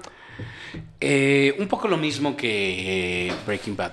O sea, para empezar, mm, eh, AMC y esta onda del ritmo que tenía. La verdad es que era una serie bastante más lenta. Es bien anticlimática. sí. Ajá, y no te suelta demasiada información rápido, No, te va, mucho. ajá, tardaba mucho en desarrollarte todos tus personajes. De hecho, hay cosas que no cierran. Ajá. Cuando se acaba hay cosas que te quedas, no, no, no, no, no, esto me faltó, ¿qué pasó? ahí?". Entonces, todo eso tam- también, ¿no? O sea, hay muchas que estuviera ambientada en los 60, que también ya era una- un, un momento con el que yo no sé tú, pero yo así particularmente como vale conecto verga, con no. ese momento, nada, ¿no? No, y ¿sabes qué? Tienes toda la razón. Hay, hay, hay resoluciones bien anticlimáticas. Por ejemplo, todo lo del matrimonio de, de Don. Es como, bueno, pues ya no estamos, ya chingas a tu madre, ya no estamos juntos. Y como que esperas que eso después progrese algo más y solo se queda y como nada, en, sí, claro. No, esto es un conflicto continuo y que se va a tener que comer este perro. Y se vuelve algo recurrente en la serie. Este perro cada vez que pierde algo, no tiene cómo recuperarlo. Ajá. Y eso solo es un pesar más y un pesar más y un pesar más. Sí, sí, es cierto. Pero desarrolla tan bien a este personaje y además lo El final es espantoso, es súper anticlimático. hizo como tal esfuerzo por volver cool a, a Don Draper. Sí. Que sí crea una estética, vuelve a como ciertas cosas que pues tenían 50 años de no ser relevantes. Sí. Y además, ¿cuánto se te antojaba fumar viendo esta serie? Todo el tiempo. Tomar, deja tu fumar. Fumar y tomar To- todo el Yo tiempo. creo que esa época fue mi época en la que más tomé whisky. Ajá. Porque todo el tiempo están trae y trae whisky. Yo decía, ay, un whisky, un cigarrito, claro que sí. Cuando nos comemos esta botella de Bacardi eh, para sin alcohol, la que sigue va a ser un mes o lo que nos dura la botella de whisky, de, alco- de cócteles con whisky. ¿Qué te parece? Ok. Un all par. Va. Uy, un all par. Ese es buenísimo para mezclar. Entonces, eh, y, y- y- y tenía cosas muy interesantes y todo que llamaban mucho la atención sobre la época y lo que tú quieras, pero en realidad había poco que, que tú dijeras, yo personalmente conecto con esto, Sí, no. ¿no? Entonces, ¿qué es lo que te hacía eh, quedarte? La intriga. Ajá. La intriga. Los personajes bien desarrollados, Sí, las era- relaciones bien marcadas. Sí, todo era la intriga y que de repente, o sea, se va, te llamaba más el a quién odiabas que a quién Ajá. te llamaba. Y los paralelismos con la época actual. Sí, ¿sabías tú Cuéntame. que la historia original realmente era la de Peggy? ¿En serio? Está basado en un libro sobre la primera mujer publicista encargada de un departamento de publicidad que realmente existió en esos años. En, en- Y esa era la línea argumental de la serie. Cuando fue avanzando, dijeron, es que a la gente le gustó a Don Draper, entonces nos vamos a ir por allá. O sea, ese era un personaje secundario, la historia era sobre ella. Ok. Y, y fue evolucionando y cambiando para allá porque a la gente le gustó más ese pedo. Qué duro ser, o sea, dos cosas ahí, ¿no? Qué duro ser Peggy, o sea, que- quien interpreta a Peggy, A. Que, que, bueno, también esta Elizabeth Moss terminó teniendo la por- carrera. no, más- por supuesto, o sea, vaya, mal no le fue y además ella venía de hacer West Wing, o sea, mm, bien. Sí, sí. Pero, pero qué duro que tú escribes una, una novela, ¿no? Y se Ah, trata ya. de esto. Y te la adaptan y a la mera deciden que no, que el personaje principal no era quien tú creías que era. El personaje principal es esta otra persona porque tu personaje principal no está tan chido. Sí. Y ni siquiera que no estuviera tan chido, O- porque es un gran personaje. Eh, exacto. a la gente le gustó más este otro y entonces ya agarró tiempo- otro camino. Pasa todo el tiempo en la tele. No, no, por supuesto. Pero debe ser ah, sí, difícil, Por supuesto que sí. ¿No? O sea, Eh, eh, pero ¿sabes qué he visto y aprendido en los últimos años? Que es parte de la chamba. sí, no, tener claro. que dejar ir. O sea, como que ese recelo de artista de decir, no, es que esta es mi historia y la verga no te lleva a ningún lado. O No, sea, no, por supuesto. Dejar ir así y decir, bueno, pues, hoy tú creaste esto, sí, Sí. me encanta. Y tú por dentro decir, "Ugh, no es lo que yo quería Ajá. hacer. Y por fuera decir, muchas gracias. Sí, pues sí. Pues ni modo, es lo que hay. Ya veremos. Pero el, el- el- esa era la historia. Era- o sea, Fíjate que no- no sabía. estaba basado en eso. Ahora, si lo piensas bien, Ah, si lo piensas bien, hecha como memoria de toda la serie, el personaje más interesante, en el que la historia realmente avanza, es con Peggy. Es, es como ella asciende en la empresa, como ella tiene que dar en adopción al niño, sacrificar es- esa relación. Pero tú ahí dirías con que- Ella, con, con ella pasan muchas más cosas que a Don. dramáticamente sí. Pero tú dirías que hoy la carrera de Elizabeth Moss es mejor que la de eh, John Hamm. Sí. No mames. No, John Hamm... John Hamm no ha hecho cosas más importantes que las que ha hecho Elizabeth Moss ni de pedo. No sé si más importante porque está The Handmaid's Tale. Y... Pero. Güey, la del hombre invisible de es un pinche como el pelo. triple, güey. Ah, no, eso es otra cosa. Eso no tiene nada que ver. O sea. O sea, sí, claro que John Hamm debe cobrar como el triple. Pero igual, inserte. Mira aquí. Porque John Hamm es un actor X.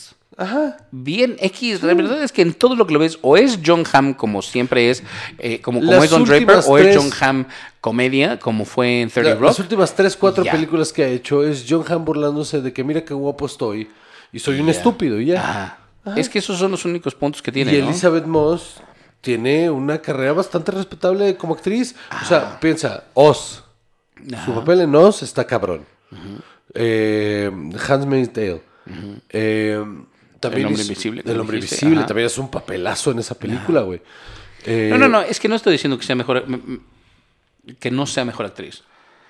Pero. Yo creo que en la industria, no sea el público, no sé, porque son dos percepciones diferentes. La percepción de la industria de Elizabeth Moss comparada con la de John Hamm, Elizabeth Moss pesa más.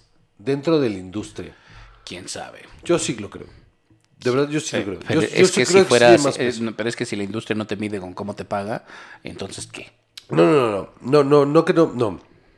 Eh, la, la brújula hacia... A ver, es que lo quiero poner en las mejores palabras posibles. Eh, Terapia. Lo quiero poner en las mejores pa- palabras posibles. No quiero decir que, Aquí abajo va a aparecer el nombre de un terapeuta por si aunque la, aunque el nombre John Hamm hacia, hacia afuera tenga- resuene más que el de Elizabeth Moss, no quiere decir que Elizabeth Moss a un director de casting no le represente mucho más garantía que el de John Hamm. Porque el único papel importante que John Hamm ha tenido, y así como que digas, qué papelazo, fue el de Baby. El de, el de la película ¿Baby de Baby. Driver? No, no. Ajá, Baby Driver. Ajá. Que no es nada. O sea, toda la No. puta película se está besuqueando con esta. eh, ¿Cómo se llama la chica esta mexicana que se me olvidó su nombre? Eh, Aiza González. Ay, con Eiza González. Y eso es todo su papel. Y ya. Es el papel más importante que he hecho, sino el de Bridesmaids, que sale Boy Toy. Y ya. No he hecho nada. No, no, no, no, estoy de acuerdo, pero, pero no, no, no sé si no ha hecho nada, o sea, salen un chingo de cosas. O sea, me refiero a que no he hecho nada relevante. O sea, salió en Top Gun Maverick, ya, o sea, de entrada difícilmente Él, puedes tener un él- éxito más grande Él que no es relevante en la película tampoco. Pudo haber sido. Ese no es el punto. Pudo haber sido. pu- pudiste haber sido tú, Salvador. Eh, Ojalá, ojalá, fíjate. Y ya, después... Y lo hubieras hecho mejor que él, ¿eh? Eh, seguro. Eh, entonces, no, no, no, sí entiendo, o sea, sí entiendo lo que tú dices. Absolutamente creo que Elizabeth Moss es mucho mejor actriz que eh, John Hamm. Sin duda alguna. Y que sí tiene más peso en la industria. No, no en la taquilla, en la industria, que son dos cosas diferentes. Si es una actriz que. Mira, esto es lo que yo Pero es que aprendí. si la industria no se maneja por la taquilla... No, no, no. el- a lo que voy- esto es lo que yo he aprendido. No, pero como secundaria. Esto es lo que yo he aprendido de, de- de- de ver cómo trabaja, por ejemplo, Def, que pues a eso se dedica. Em, muchas veces empujan a mucha gente, no, no nada más. Obviamente la taquilla es un factor súper importante. Pero hay actores que le, le dan al- a credibilidad ante la academia o ante premios a, a- a ciertos proyectos. Y prefieren Y por eso Sean Penn tiene una carrera. por el rumbo que quieren tomar con el proyecto, es la decisión del, del cast. Entonces de repente pueden decir, mira, este no nos va a dar el ancho, pero nos va a traer boletos. Y pueden decir, es que este nos va a llevar a Cannes y nosotros queremos llegar a Cannes. Entonces, este es el actor que vamos a decir. Tal vez. Y es el tipo de carrera que tiene Elizabeth Moss. Ok, ok. Case closed. Muy bien. Seinfeld. A ver, aquí Seinfeld, para empezar, cuando empieza, eh, sí es esta serie eh, de lo que ellos mismos se burlan de, es una serie que se trata de nada, ¿no? Entonces, para empezar, sí está chistoso porque todas las demás sitcoms, además, tienen un concepto bien claro, ¿no? De, ah, esta es la problemática que enfrentan todos los días. Y, y- y- The Big Bang Theory, Two and a Half Men, y Friends, y, y The Honeymooners, y I Love Lucy, todas te enfrentas de inmediato a quiénes son estas personas. En Seinfeld, no. O sea, es muy claro que son personajes mucho más mundanos, más claros. Incluso eh, son tan normales que esa es la caricatura, su normalidad. Sí, hay, hay, hay un... Vi un video sobre eh, con Larry David diciendo, no es que no se tratara de nada, es que se trataba sobre qué es lo que pasa cuando dos amigos neuróticos se confrontan con el mundo real. Eso es de lo que se trata. Es como dos personas que existen en el mundo real que claramente no están calificadas para vivir en el mundo real. Y ant- contra esa premisa enfrentaban todas las circunstancias Larry David y, y- y Jerry Seinfeld. ¿Qué estás buscando? ¿Con qué- ¿Ya? ¿De plano? Ya, de plano. Eres un alcohólico asqueroso. ¿Sí? ¿Tú no? Sí, pero yo lo reconozco, es el primer paso. ¿Qué te va a servir? Una cerveza, muy bien. Eh, yo creo que la genialidad detrás de esto es que nadie se esperaba que fuera así de buena. Es la realidad. O sea, esta idea de cómo vamos a exprimir esto y que solo fuera dando y dando y dando y dando, es lo que la volvió genial. Porque sí es, sí fue un producto que a mi parecer la he vuelto a ver. Eh, sí sobrevive cabrón el paso del tiempo. Porque el ser horrible no ha pasado de moda. Mírala nada más, tirando toda la cerveza. Tienes una cámara encima de ti. Estás causando Ah, todo sí, este Dios desperfecto aquí. Ahí tienes un trapo atrás, ¿eh? Solo para que sepas, ¿eh? Dios, mira, ahí tirar el shot. No, no, bueno. Qué horror, Salvador. ¿No estás ayudando? No, por supuesto que no quiero ayudar. ¿Quién te dijo que yo quería ayudar? Al contrario, te estoy exhibiendo. te estoy exhibiendo del mundo. La genialidad de Seinfeld es esa. Que al ser tan... Al, ser tan imperfectos, eh, tienes un montón de dónde tirar. Hay un montón de hilo de dónde jalar. Y eso es lo que lo vuelve interesante. Lo que lo vuelve incluso eh, atractivo. Es como, yo soy así de torpe, yo soy así de estúpido, yo he cometido estos errores. Pero nunca los llevo a este extremo. Solo soy así de tonto. Y si yo hubiera sido más tonto, hubiera llegado así de lejos. Ajá. Y hubiera terminado en ese final. Eso es lo que lo vuelve atractivo. Que sí es, que aunque no son reales, no son personas reales, sí son el pe- lo peor del vicio humano. Ajá. Si, Ajá. si yo me dejara ir, sería él. ¿No? Eso es como... Yo creo que esa es la razón de su éxito. Pero justo, o sea, a primera vista no es un concepto que digas qué fácil de digerir. No tenían nada, no, no, y no es fácil de digerir. Hay gente que nomás no la traga. No le pasa, ¿no? Porque no, no identifican o porque tal vez dicen, es que... No, no conecto. Ajá. Hay gente que no conecta nada con esa serie. A mí me encanta, a mí me encanta la serie. No me gusta el stand-up de Seinfeld, pero me encanta la serie. Y además fue un Se me hace más mid-season- honesta, se me hace- Sí. Fue, un mid- eh, fue una serie de mid-season. Sí, Ajá, ni siquiera, o sea, era realmente que las cadenas dijeran, bueno, la cadena dijera, bueno, va, que era NBC, ¿no? creo que sí. Sí, sí, era NBC. Ajá. que era la más importante en esa época. Exacto, entonces, o sea, ahí, ahí es donde está la, la apuesta, ¿no? Y vaya, yo creo que también otro de los parteaguas en la televisión.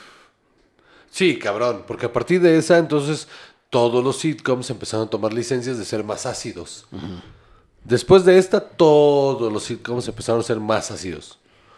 Menos familiares, más ácidos. Y poquito, ¿no? O sea, de algunos que no se quisieron ir tan lejos. O sea, Friends nunca No, pero, fue pero, demasiado lejos. pero, empuj- pero después de Seinfeld empezó a empujar un poquito, un poquito Tal vez. los límites de lo sexual, de lo... Ajá. Pero fresón, pero empujando. Sí, sí, sí. Pero después de eso, o sea, tú ahorita ves The Big Bang Theory, no sé qué, y empujan límites mm, que, que en esa época impensables. Ajá, sí, si absolutamente. no hubiera sucedido Seinfeld, todavía tendríamos el... "Oh, ¡Ay! Ah, sí. Sí. Oracle. Todo, todo, todo, mundo sería Oracle. It wasn't me. Eh, What's me? no, no, no, no. no. Ese no. es- Did I do part- that? Did I do that? Te sale igualito. Es porque estoy mormado. Está bien. Y, y la verdad es que sí, esta... eh, el- el- tú me lo mandaste un edit de, Ah, el de inteligencia de artificial. Elaine bailando. Ah, sí, también sí. No mames, qué buena onda. Sí, sí. Te mandé el de los capítulos de inteligencia artificial. Ah, sí, también hechos por más. creepy as fuck. Cuando se vuelven conscientes de. eh, esa es la parte más creepy. Cuando el- el- los personajes empiezan. ¿Por qué existimos? ¿Y cuál es nuestro propósito? Y se empiezan a contestar esas cosas. Ajá. That's fucked up. Si una inteligencia artificial toma conciencia de sí misma, uff. Qué joya. Ya vamos para allá. Pronto. Tan, tan, tan, tan, tan. ¿Estás listo? Sí. The Office. The Office, la versión de Estados Sí, Unidos. claro, claro. Eh, primero que nada. eh, La primera temporada es desastrosa. Ajá, ajá. Porque era una adaptación de un humor que no, o sea, que históricamente no traduce bien en Estados Unidos. no. ¿Cuántas otras series, cuántas otras cosas? The IT se, The se- IT se han Crowd, producido? The IT Crowd era una bar- barbaridad. La versión gringa es espantosa. Una barbaridad.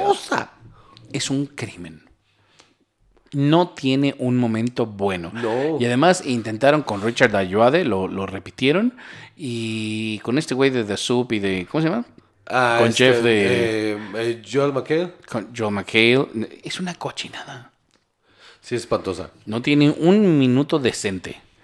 Eh, y, y la verdad es que, o sea, The Faulty Towers, hay tantas series inglesas con, o, o- o- o tanta comedia inglesa que en Estados Unidos no jala.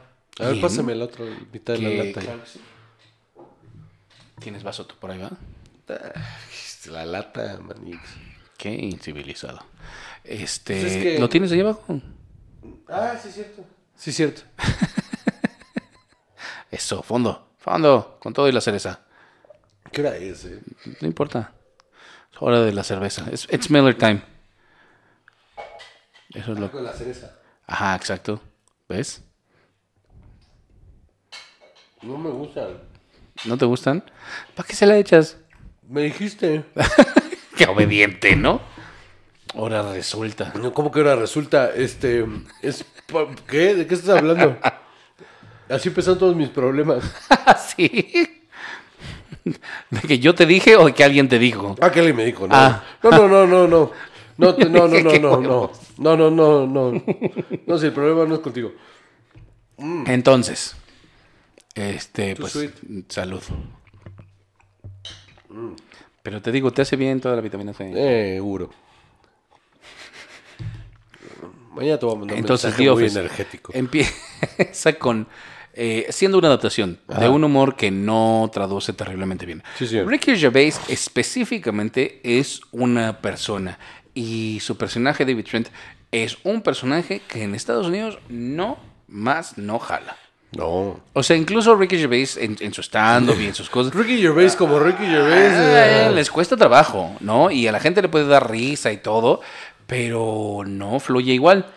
Y de entrada. Luego, esta onda del mockumentary no era común. No.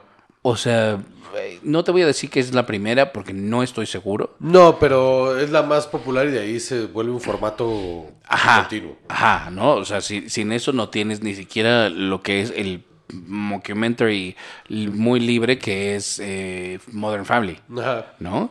Eh, y este humor tan seco y sutil de repente en Estados Unidos tampoco era común. Es, No. Normalmente es mucho más en tu cara, normalmente es mucho más como Andy en las últimas temporadas de, de The Office, que como al principio es The Office. Sí, sí. No, o sea, No, nada de hecho, la amalgama perfecta entre el, el- el humor inglés y el humor gringo, o sea, la mejor adaptación, si quieres, es Parks, Parks and Recs, porque funciona perfecto como funciona el formato del mockumentary inglés Ajá. a, a como es el humor gringo. Ajá. Y por eso es una joya. Y aún así se tarda un chingo en la primera temporada también. Eh, Parks and Recs es lo que The Office debió haber sido. O sea, yo amo The Office, pero sí creo que Parks and Recs es mejor. O sea, E- Es más chistosa. Yo no sé si es mejor, Tiene serie, mejor- pero es sin más duda alguna y es consistente. Ajá, ajá. Por eso creo que es mejor, porque es más constante y consistente. O sea, solo, solo empieza más lento, pero termina maravillosa. Sí. Solo va creciendo y se vuelve. Y The Office no, mano. No, The Office tuvo unos altibajos. The Office fuertes. empezó mal. Muy mal. Y luego, qué grandiosa, qué grandiosa. Y luego se cae y luego ya no se Que recupera. el personaje de Michael Scott es el, es el tema, ¿no? De las primeras temporadas. Es tan nefasto y tan insoportable en las primeras que... En la primera, en la Mm, segunda. En la primera, perdón. En la segunda es cuando ya empiezas a ver que, que le empiezan a meter este pedo de que, míralo, es humano. Ajá, eh, que, No que es, no, es humano. no es incompetente, solo es idiota. es, ajá, que no es incompetente, que tiene sus momentos. Que tiene, o sea, los mejores momentos humanos de Michael Scott, eh, por ejemplo, de- como, como de competencia, es él cuando empieza, cuando le vende a Tim Meadows el papel, Ajá, ¿no? sí. Con, En un, en Ese un es, el primer, es el primer momento donde sabes que es bueno en su chamba y por eso eh, no es irreal que siga ahí. Ajá. Es, es- es el- pero ¿sabes cuál es el primer momento humano realmente? El- en la segunda temporada de los Dondis. ¿Ah, sí? Es cuando te, No da este, cuando te da este momento de decir, ah, ok, o sea, se preocupa por su gente, solo, solo es un idiota. O sea, A mí, el momento jefe. que más me gusta, que es muy humano, es en la exposición de arte de Pam. Ah, cuando compra el cuadro. sí. Ese es nuestro edificio. ¿Cuánto? ¿Qué? Es que no veo la etiqueta. No, no, ¿cuánto cuesta? Porque tenemos que poner esto en la oficina. Uf. ¿Cuál dirías tú que es el mejor episodio de The Office? Pues yo sí sé cuál, en mi cabeza. ¿El mejor episodio? No lo sé. Para mí, el mejor es cuando los invita a cenar a su casa cuando está viviendo Con Jan. Uf. Ese es el mejor. No tiene, no tiene, no, no, no pierde un segundo ese episodio. En- en- en- desde que empieza hasta que termina es pura magia. Lo de la televisión plasma, el cuarto de las velas. Ah. eh, no- no, o sea que claramente no están bien se gritan todo el día. ¡Ah! No, no tiene un desperdicio ese episodio. Yo también ya voy a colgar mi letrero de neón. A ver cómo te va. Yo estuve en un lugar donde había un letrero de neón hace unos meses. Yo siempre me ¿Te acuerdo. quieres que te cuente cómo estaba? No, no, gracias. Sí, sí, Porque lo- ahí estuviste. y me viste. Pero sí, o sea, de, de ser un, un personaje difícil y de tragar en general, Sí. a ser un personaje increíblemente en- en- entrañable, que cuando se va la serie no vuelve a ser lo mismo. Se pierde. Ajá. Se pierde. Eh, incluso el, el- su regreso para el final es lo único que vale la pena en, Del final. en tres temporadas. Deja tú el final, tres temporadas. Sí, sí, sí, sí. Es sí. lo único que vale la pena. Sí. Eh, Cuando se va y, y se quita el micrófono y sigue hablando por allá y nada más le ves que se mueve. Uf. También. es, es, eh, es que, ¿sabes qué? Todo el mundo piensa que es mucho mejor porque tiene unos momentos tan icónicos. Como los Simpson. Tiene momentos tan icónicos que piensa que quieres creer que toda la serie fue así. Pero en realidad es una ventana entre la 2 y la 6. De nueve temporadas. Ajá. O sea, es una ventana bastante amplia, pero es una ventana eh, difícil. Y yo por eso la comparo con Parks, porque Parks su ventana es mucho más grande. Es de la 2 a la 9. De la 2 a la 9 es Ajá. no se le ven las costuras. Antes de, o sea, la primera temporada es infumable. De la 2 a la 9 no se le ven las costuras. Sí, yo creo que tienes razón. Don't y, suspicious, el personaje de. Ron es increíble. Y solo todo va sumando. Andy va creciendo mucho, April crece, Tom Todos. crece.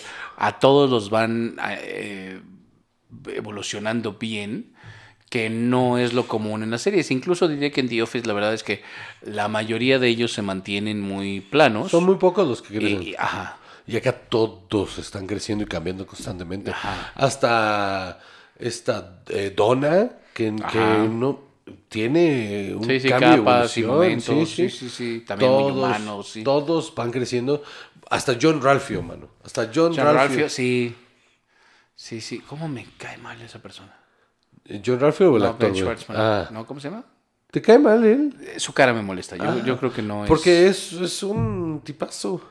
Creo que él, o sea, sí, eh, la verdad es que sí, su come- Ben Schwartz, su comedia me gusta, la verdad es que sí, y es chistoso y sus personajes son chistosos, pero me gustaría verlo en algo diferente porque siempre lo hacen hacer cosas muy parecidas, ¿no? Eh, entonces, Don't be suspicious. don't be eh, Aziz. Ansari creo que también lo hace súper bien. Mira, que a, a mí Aziz Ansari me caga. Como comediante, me caga. Me caga pero en sea- Parks es chido. es, es entrañable. Ojalá y su personaje de Parks fuera él en la vida real. Ajá. Eh, Ya dije que soy amigo de. Kenia. Y es como, ah, Ajá, cálmate. ajá, ajá. Master of None nomás, ¿no? ¿Verdad? La primera temporada está interesante. Pero se intentó y no, no levantó. O sea, no solo, o sea, solo está interesante. no, es, no es nada. Entonces, Juan José, ¿se te ocurren otras series que eran que tenían mucho en contra y que no y que les fue muy bien? Eh, creo que eh, para mí el caso de Arrested Development es, una casa- es un caso único e interesante porque le fue mal, tenía todo para que le fuera mal, Ajá. lo cual lo confirmó, pero aún así tenía, es tan, es tan Un buena fanbase tan duro. y es tan buena que eh, los fans fueron los que empujaron a que siguiera sucediendo hasta que sucedió lo inevitable, que es que ya no daba más. O sea, cuando llegamos a las temporadas de Netflix fue como de... Híjole, y luego que las tuvieron que reeditar porque estaban raras. Ah, porque y nadie porque- entendió. el- Ajá. que, que, ojo, es un gran intento lo que hicieron de esto de estar yendo y viniendo y.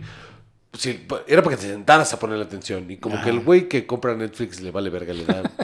o sea. Ajá, claro. Entonces, este. Eso no quiere decir que no tenga valor artístico, solo quiere decir que ya había dado todo. Y, Ajá. y- y- y, híjole, o sea, fue too much. O sea, pero no era una mala serie. ¿Sabes cuál también? Eh, eh, Firefly. Fíjate que esa también se me había ocurrido cuando estaba haciendo esta investigación. Dije, me me sorprendió que no saliera. Firefly ninguna. es una genialidad. Firefly es una gran serie que salió en el momento inadecuado. Si hubiera salido con la tecnología de ahorita, Ajá. sería una mamada. En Disney. O sea, porque es de Fox. En Disney, ahorita con Josh Whedon, bla, bla. En esa época, o sea, hubiera salido ahorita, Firefly sería una locura. Ese era un western espacial súper... eh, aparte era muy delicado en el aspecto del western. Era muy artístico, muy acercado a... eh, muy cercano, perdón. Muy cercano a, a- a lo, al, al- a la ideología western que era pues en real- realmente el cine samurai, ¿no? Como esta... ¿Y no crees que tenga todavía una oportunidad de volver en algún momento? Como un remake tal vez, pero... Ajá. No lo sé. O una continuación Porque incluso. tan- Nathan Fillon era el corazón de esa madre. O sea, ¿Qué ahí anda? Este hizo The Rookie, no, mira. pues los anda reviviendo. Este, ¿Cómo se llama el director de, de Suicide Squad? Este James Gunn. James Gunn, pues es su mejor amigo y lo, lo pone donde puede y por eso ahorita anda saliendo todas las películas de superhéroes. Pero eh, yo no sé si, si, si sin Nathan Fillon esa serie vaya a funcionar. Porque era, lo importante de ese era el corazón del, del personaje. Y era tan buena que la película, eh, que es, es, eh, Serenity, Ajá. es una de las mejores películas de ciencia ficción que he visto en mi vida. Es brillante Serenity. Sí, sí. Porque si la ves sin haber visto Firefly, la entiendes perfecta. La canción es perfecta, es brillante. A mí, por ejemplo, otra que, que me llama la atención es Doctor Who. Doctor Who no tenía No, de para dónde. Bueno, sí, pero eso eh, Pero volvió grande, o sea, se volvió mucho más grande, vaya, para un espectro de público mucho más amplio que el de la serie original, como una serie de ciencia ficción muy focalizada. sí, sí, sí. Eh, Debió, creo que nació como Plaza Sésamo en el espacio. ¿No? O sea, y se terminó volviendo una de los íconos de la ciencia ficción la más ciencia- importantes. Sí, sí, claro. No, o sea, sí, o sea, mucho más, Uno de, los mucho más amplio. uno de los universos más grandes de ciencia ficción. Eso sí. Sí, no tiene sentido. Y no tiene sentido, ¿eh? O sea, que, que aparte hayan mantenido y vuelto lógica el hecho de que los Daleks, eh, o sea, Que siguen no, existiendo. tiene, no que- tiene sentido que, ese, que, que, eh, Exterminate, esa madre sea una de las cosas más horribles del universo. Y originalmente era una serie que antes de que se estrenara ya la habían cancelado. En 1963. Eh, eh, produjeron 13 episodios y después de que los terminaron de producir en la BBC los vieron y dijeron, esto no va a llegar a ningún lado, se acabó, no más. Y le empieza a ir bien después del quinto episodio donde salen los Daleks. Eh, se vuelve un fenómeno. Ah, porque además esta es otra. Se estrena el 23 de noviembre de 1963, que es al día después de que matan a Kennedy. Entonces, como todo el mundo sigue viendo las noticias, todo, nadie, Nadie la ve. vio. Entonces la vuelven a pasar a la semana siguiente, el mismo primer episodio, para ver si así jala la gente. Y te digo, después del quinto episodio donde aparecen los Daleks, se vuelve una locura. Ok. Porque se vuelven unos villanos eh, importantísimos sí, e icónicos. Y de ahí es de donde agarra vuelo. Y de ahí dicen, bueno, está bien, hacemos más. ¿Sabes, y ¿sabías 30 años tú que después. eh, el papá De los pollitos. o el abuelo, no me acuerdo, no quiero mentir. El, Será la primera vez. El papá de el companion nuevo, de, porque ya anunciaron los nuevos companions. eh, el- no sé si el papá o el abuelo, te digo. Em, fue eh, uno de los companions originales. ¿Cómo crees? Ajá. ¿En serio? Ajá. Qué buena onda. Ok, ya ok. llegamos ahí. Ya, lleg- ya llegamos ahí. Qué barbaridad. En la temporada número 35 de Cine y Alcohol. No es cierto. Del, del doctor nuevo. ¿En serio? Ajá. El papá de bueno, entonces- Ajá. Fue uno de los ahí. Fue uno de los companions originales. ¿En serio? Wow. Ajá. Sí. Ya llegamos ahí, chava. Está interesante. Uf. ¿Ya, ¿Ya lo logramos? Ya lo logramos. ¿Episodio número? 229. Uy, casi. Pero a ver, Juan José, Dime. me dijiste que me querías hablar de la última temporada de Atlanta. Es brutal. Gracias. No, es genial. Es, es, eh, mira, la tercera, tem- honestamente la tercera temporada me parece la que artísticamente es la que busca y logra muchas más cosas. Eh, ah, perdón. Es la que busca y logra muchas más cosas en cuanto a su manufactura, eh, libertad de, de- de- de creación. Esta cuarta sí se centra en una historia eh, más lineal. Hay un episodio. el- Porque el- hay unos episodios bien experimentales que Sí. sí, super salen de la narrativa. El, el episodio 8 de la cuarta temporada es un episodio experimental que sale en la narrativa que está tan bien hecho que me odio por- porque me hizo googlear si era cierto o no lo que estaba viendo. ¿En serio? Está cabrón de impresionante y te deja una lección importantísima y es bien arriesgado porque le mete el pie a Disney ¿En serio? y pues las series de Hulu. Ok. Y, y tiene un disclaimer al principio diciendo nada de lo que está aquí, igual Disney, las opiniones y bla, bla. O sea, es un disclaimer bien claro, así como de, ah, qué raro. Y arranca con un documental. Bien interesante. Bien, bien interesante. Y. Y toda la temporada te mantiene una tensión rara. Que hacia dónde va todo esto que están construyendo, que pareciera que son momentitos nada más de sus vidas. Pero cuando llegas al episodio 9, todo conecta. Ok. Y cuando llegas al último, no quieres que se acabe. O sea, de verdad, es brillante. Brillante, brillante, brillante, brillante. Y se le nota el amor, se le nota el amor de los hermanos Glover y se le nota el amor de Hiro Matai, ¿Tiene un hermano? que es el escritor Donald Glover y él y su hermano Ah, no sabía Stephen eso. Glover, que son los escritores de toda la serie. Wow. Junto con Hiro Motai, Mukai, Mutai, no me acuerdo. Cuánto maldito talento en una familia, ¿no? Está cabrón. Eh, eh, ellos tres tienen el control completo de la serie. Ellos tres han. ah, ¿Estoy hablando aquí? Ellos tres han dirigido la, la serie, ellos tres la han escrito, ellos tres tienen control completo y eso es lo que la hace brillante. Ok. No tiene madre. O sea, nunca va a llegar a tener el éxito comercial que muchas otras cosas lo han tenido, pero sí es algo que vale muchísimo la pena de ver con la calma que requiere verla. Porque Ok. cada episodio es una lección nueva. Sobre lo que significa ser un hombre negro en Estados Unidos. Está cabrón. Ok. Eh, ah, sí la quiero ver. La verdad es que esa es una que, que he ido como trabajando y todo. Sí me gusta y todo. Pero siento que requiere que te sientes a verla con ánimos de poner atención y de Y de conectar sentir- sí, de de sentir- sentir cosas. sí. Y la verdad es que no siempre después de trabajar, es- perdón, estoy de ánimo de, de sentarme No. a, a- entregarme a una serie. No, ese es de un fin de semana que no tienes nada que hacer y te vas a sentar Ajá. a poner atención. Ajá. Eso requiere mucha atención. Eh, otra que vi fue la segunda temporada de Los Enviados. Me la eché completa. Ah, ajá, cuéntame. Está muy bien. La hecha. segunda temporada, la primera con... Eh, son los mismos actores. Ajá, eh, que son... Eh, Luis Gerardo Méndez. y un... Y, un y este hombre, no, no, no, no, es un, es, es un actor español que es buenísimo, eh, que está buenísimo también. Este, eh, se me acaba de olvidar su nombre, y eh, Silvestre, se apellida Silvestre. Eh, Def me va a matar, porque lo ama ese hombre. Ahora te digo. No importa, cuéntame. Güey, es. eh, Miguel Ángel Silvestre. Miguel Ángel Silvestre, actorazo, que también sale en 30 monedas. Este, actorazo, lo hace increíble. Eh, esta segunda temporada sucede en España. Eh, mm, vas viendo los enredos y vas diciendo, esto está haciendo mucho, esto está. Están abriendo demasiadas puertas.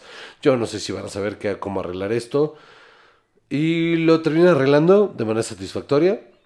Uno como guionista o como enterado de cómo funciona eh, las narrativas, desde el episodio 4 puedes saber perfectamente qué va a pasar. Pero como público en general, Eres un iniciado de estas cosas. ya ves. Este, pero, pero como público, si, si te sientes a verlo como público, hay, hay- o sea, sigue siendo intrigante lo que sucede. O sea, es suficiente. Está muy bien hecha. Visualmente está hermosa. Visualmente no tiene madre. Y es una gran serie. Eh, Juan José Campanella es una, es una verga. Y vale mucho la pena. Vale muchísimo la pena. Está muy divertida e interesante. Ok. Eh, y la de 30 monedas, que también la empezamos a ver. Es de Alex de la Iglesia, mano. Está divertida, está interesante. Y Te mantiene el filo todo el tiempo, pero... No he visto suficiente todavía. Te mantiene el filo todo el tiempo. Sí. La trama, eh, el, el storyline está bueno. La trama está chingona. Pero, pero de repente es como, esto es demasiado Alex de la Iglesia. Sí. Tanto así que, Sí, se, sí. que se vuela eh, plot points. De repente es como, cede mucho y es como, un momento, esto, esto no. Ajá. O, o sea, entiendo que para que siga avanzando la historia te valga verga esto, pero me está picando. O sea, te, te- te- te estás, te estás dando muchas licencias que en una película va, pero en una serie, si no paga, no tiene sentido. Ok. Ok. Pero está, pero está... Sí, sí es una que quiero seguir. Pero está divertidísima, está divertidísima. Y yo, ¿sabes qué vi? Eh, reptiles o Reptile. Ah, me o dijiste, sí. Reptiles, no, no sé, tiene como tres títulos diferentes. Está en Netflix, salió el 29 de septiembre. Eh, salen Benicio del Toro, Justin Timberlake, Eric Bogosian y Alicia Silverstone. Resulta, resulta que Alicia Silverstone está volviendo. Sí, sí, ¿sigue viva? Eh, ajá, hace poco la vi en una película. ¿Y qué te hizo sentir? Eh, uf, no sabes. me acordé de tantas No, cosas. óyeme. Eh, una que se llama El Tiburón. Ahí de está. Derek Kang, Se la llevó. de No pare. Sigue, sigue. Esa sí es una cochinada. Esa película, si no tiene madre, no la vean. Creo que también está, está en Prime Video y en Paramount. Esa sí es una basura. Pero en esta eh, tiene un papel menor, muy contenido, en el que no tiene oportunidad de arruinar nada. Pero la película me sorprendió. Porque tiene todos los elementos para hacer una porquería. Para empezar, está hecha por Netflix. Ajá, entonces, cuando son exclusivas de Netflix ahorita, eh, Con cuidado, agárrate. con cuidado. Ajá. Sobre todo, como dijiste, con un reparto decente, empezando por Benicio del Toro. Ajá. ¿No? O sea, Se eh, supone que, te, que, que cuida sus proyectos, ¿no? Ajá. Esta es un thriller que vale la pena eh, para un rato de me quiero entretener ya. Ajá. No te va a cambiar la vida, ni mucho menos, pero sí te mantiene como de preguntándote y diciendo, como que sí veo para dónde va, pero no entiendo todavía cómo y por qué. Entonces es suficiente, porque de repente hay unos en los que dices, ah, ya sé quién lo mató, ya, Ya sé a dónde va. ya sé, ya, ya, ya entendí todo el plot y ya nada más estamos esperando a ver a qué hora lo resuelven. Y, y eso me da hueva. Ajá. Esta no. Esta no es que digas, ay, Dios mío, a la hora que te explican todo, dices, oh, ¿cómo pudo haber sucedido esto? No lo vi venir. Sí, sí lo viste venir, solo nunca te quedó bien claro por qué y cómo. Ya. Entonces, es suficiente. Y realmente lo único que decepciona, tristemente es algo muy importante, es cómo cierra. Eh, Porque ves como hay películas que te dejan muchos cabos sueltos de, y eso nunca lo resolvieron y no sé qué.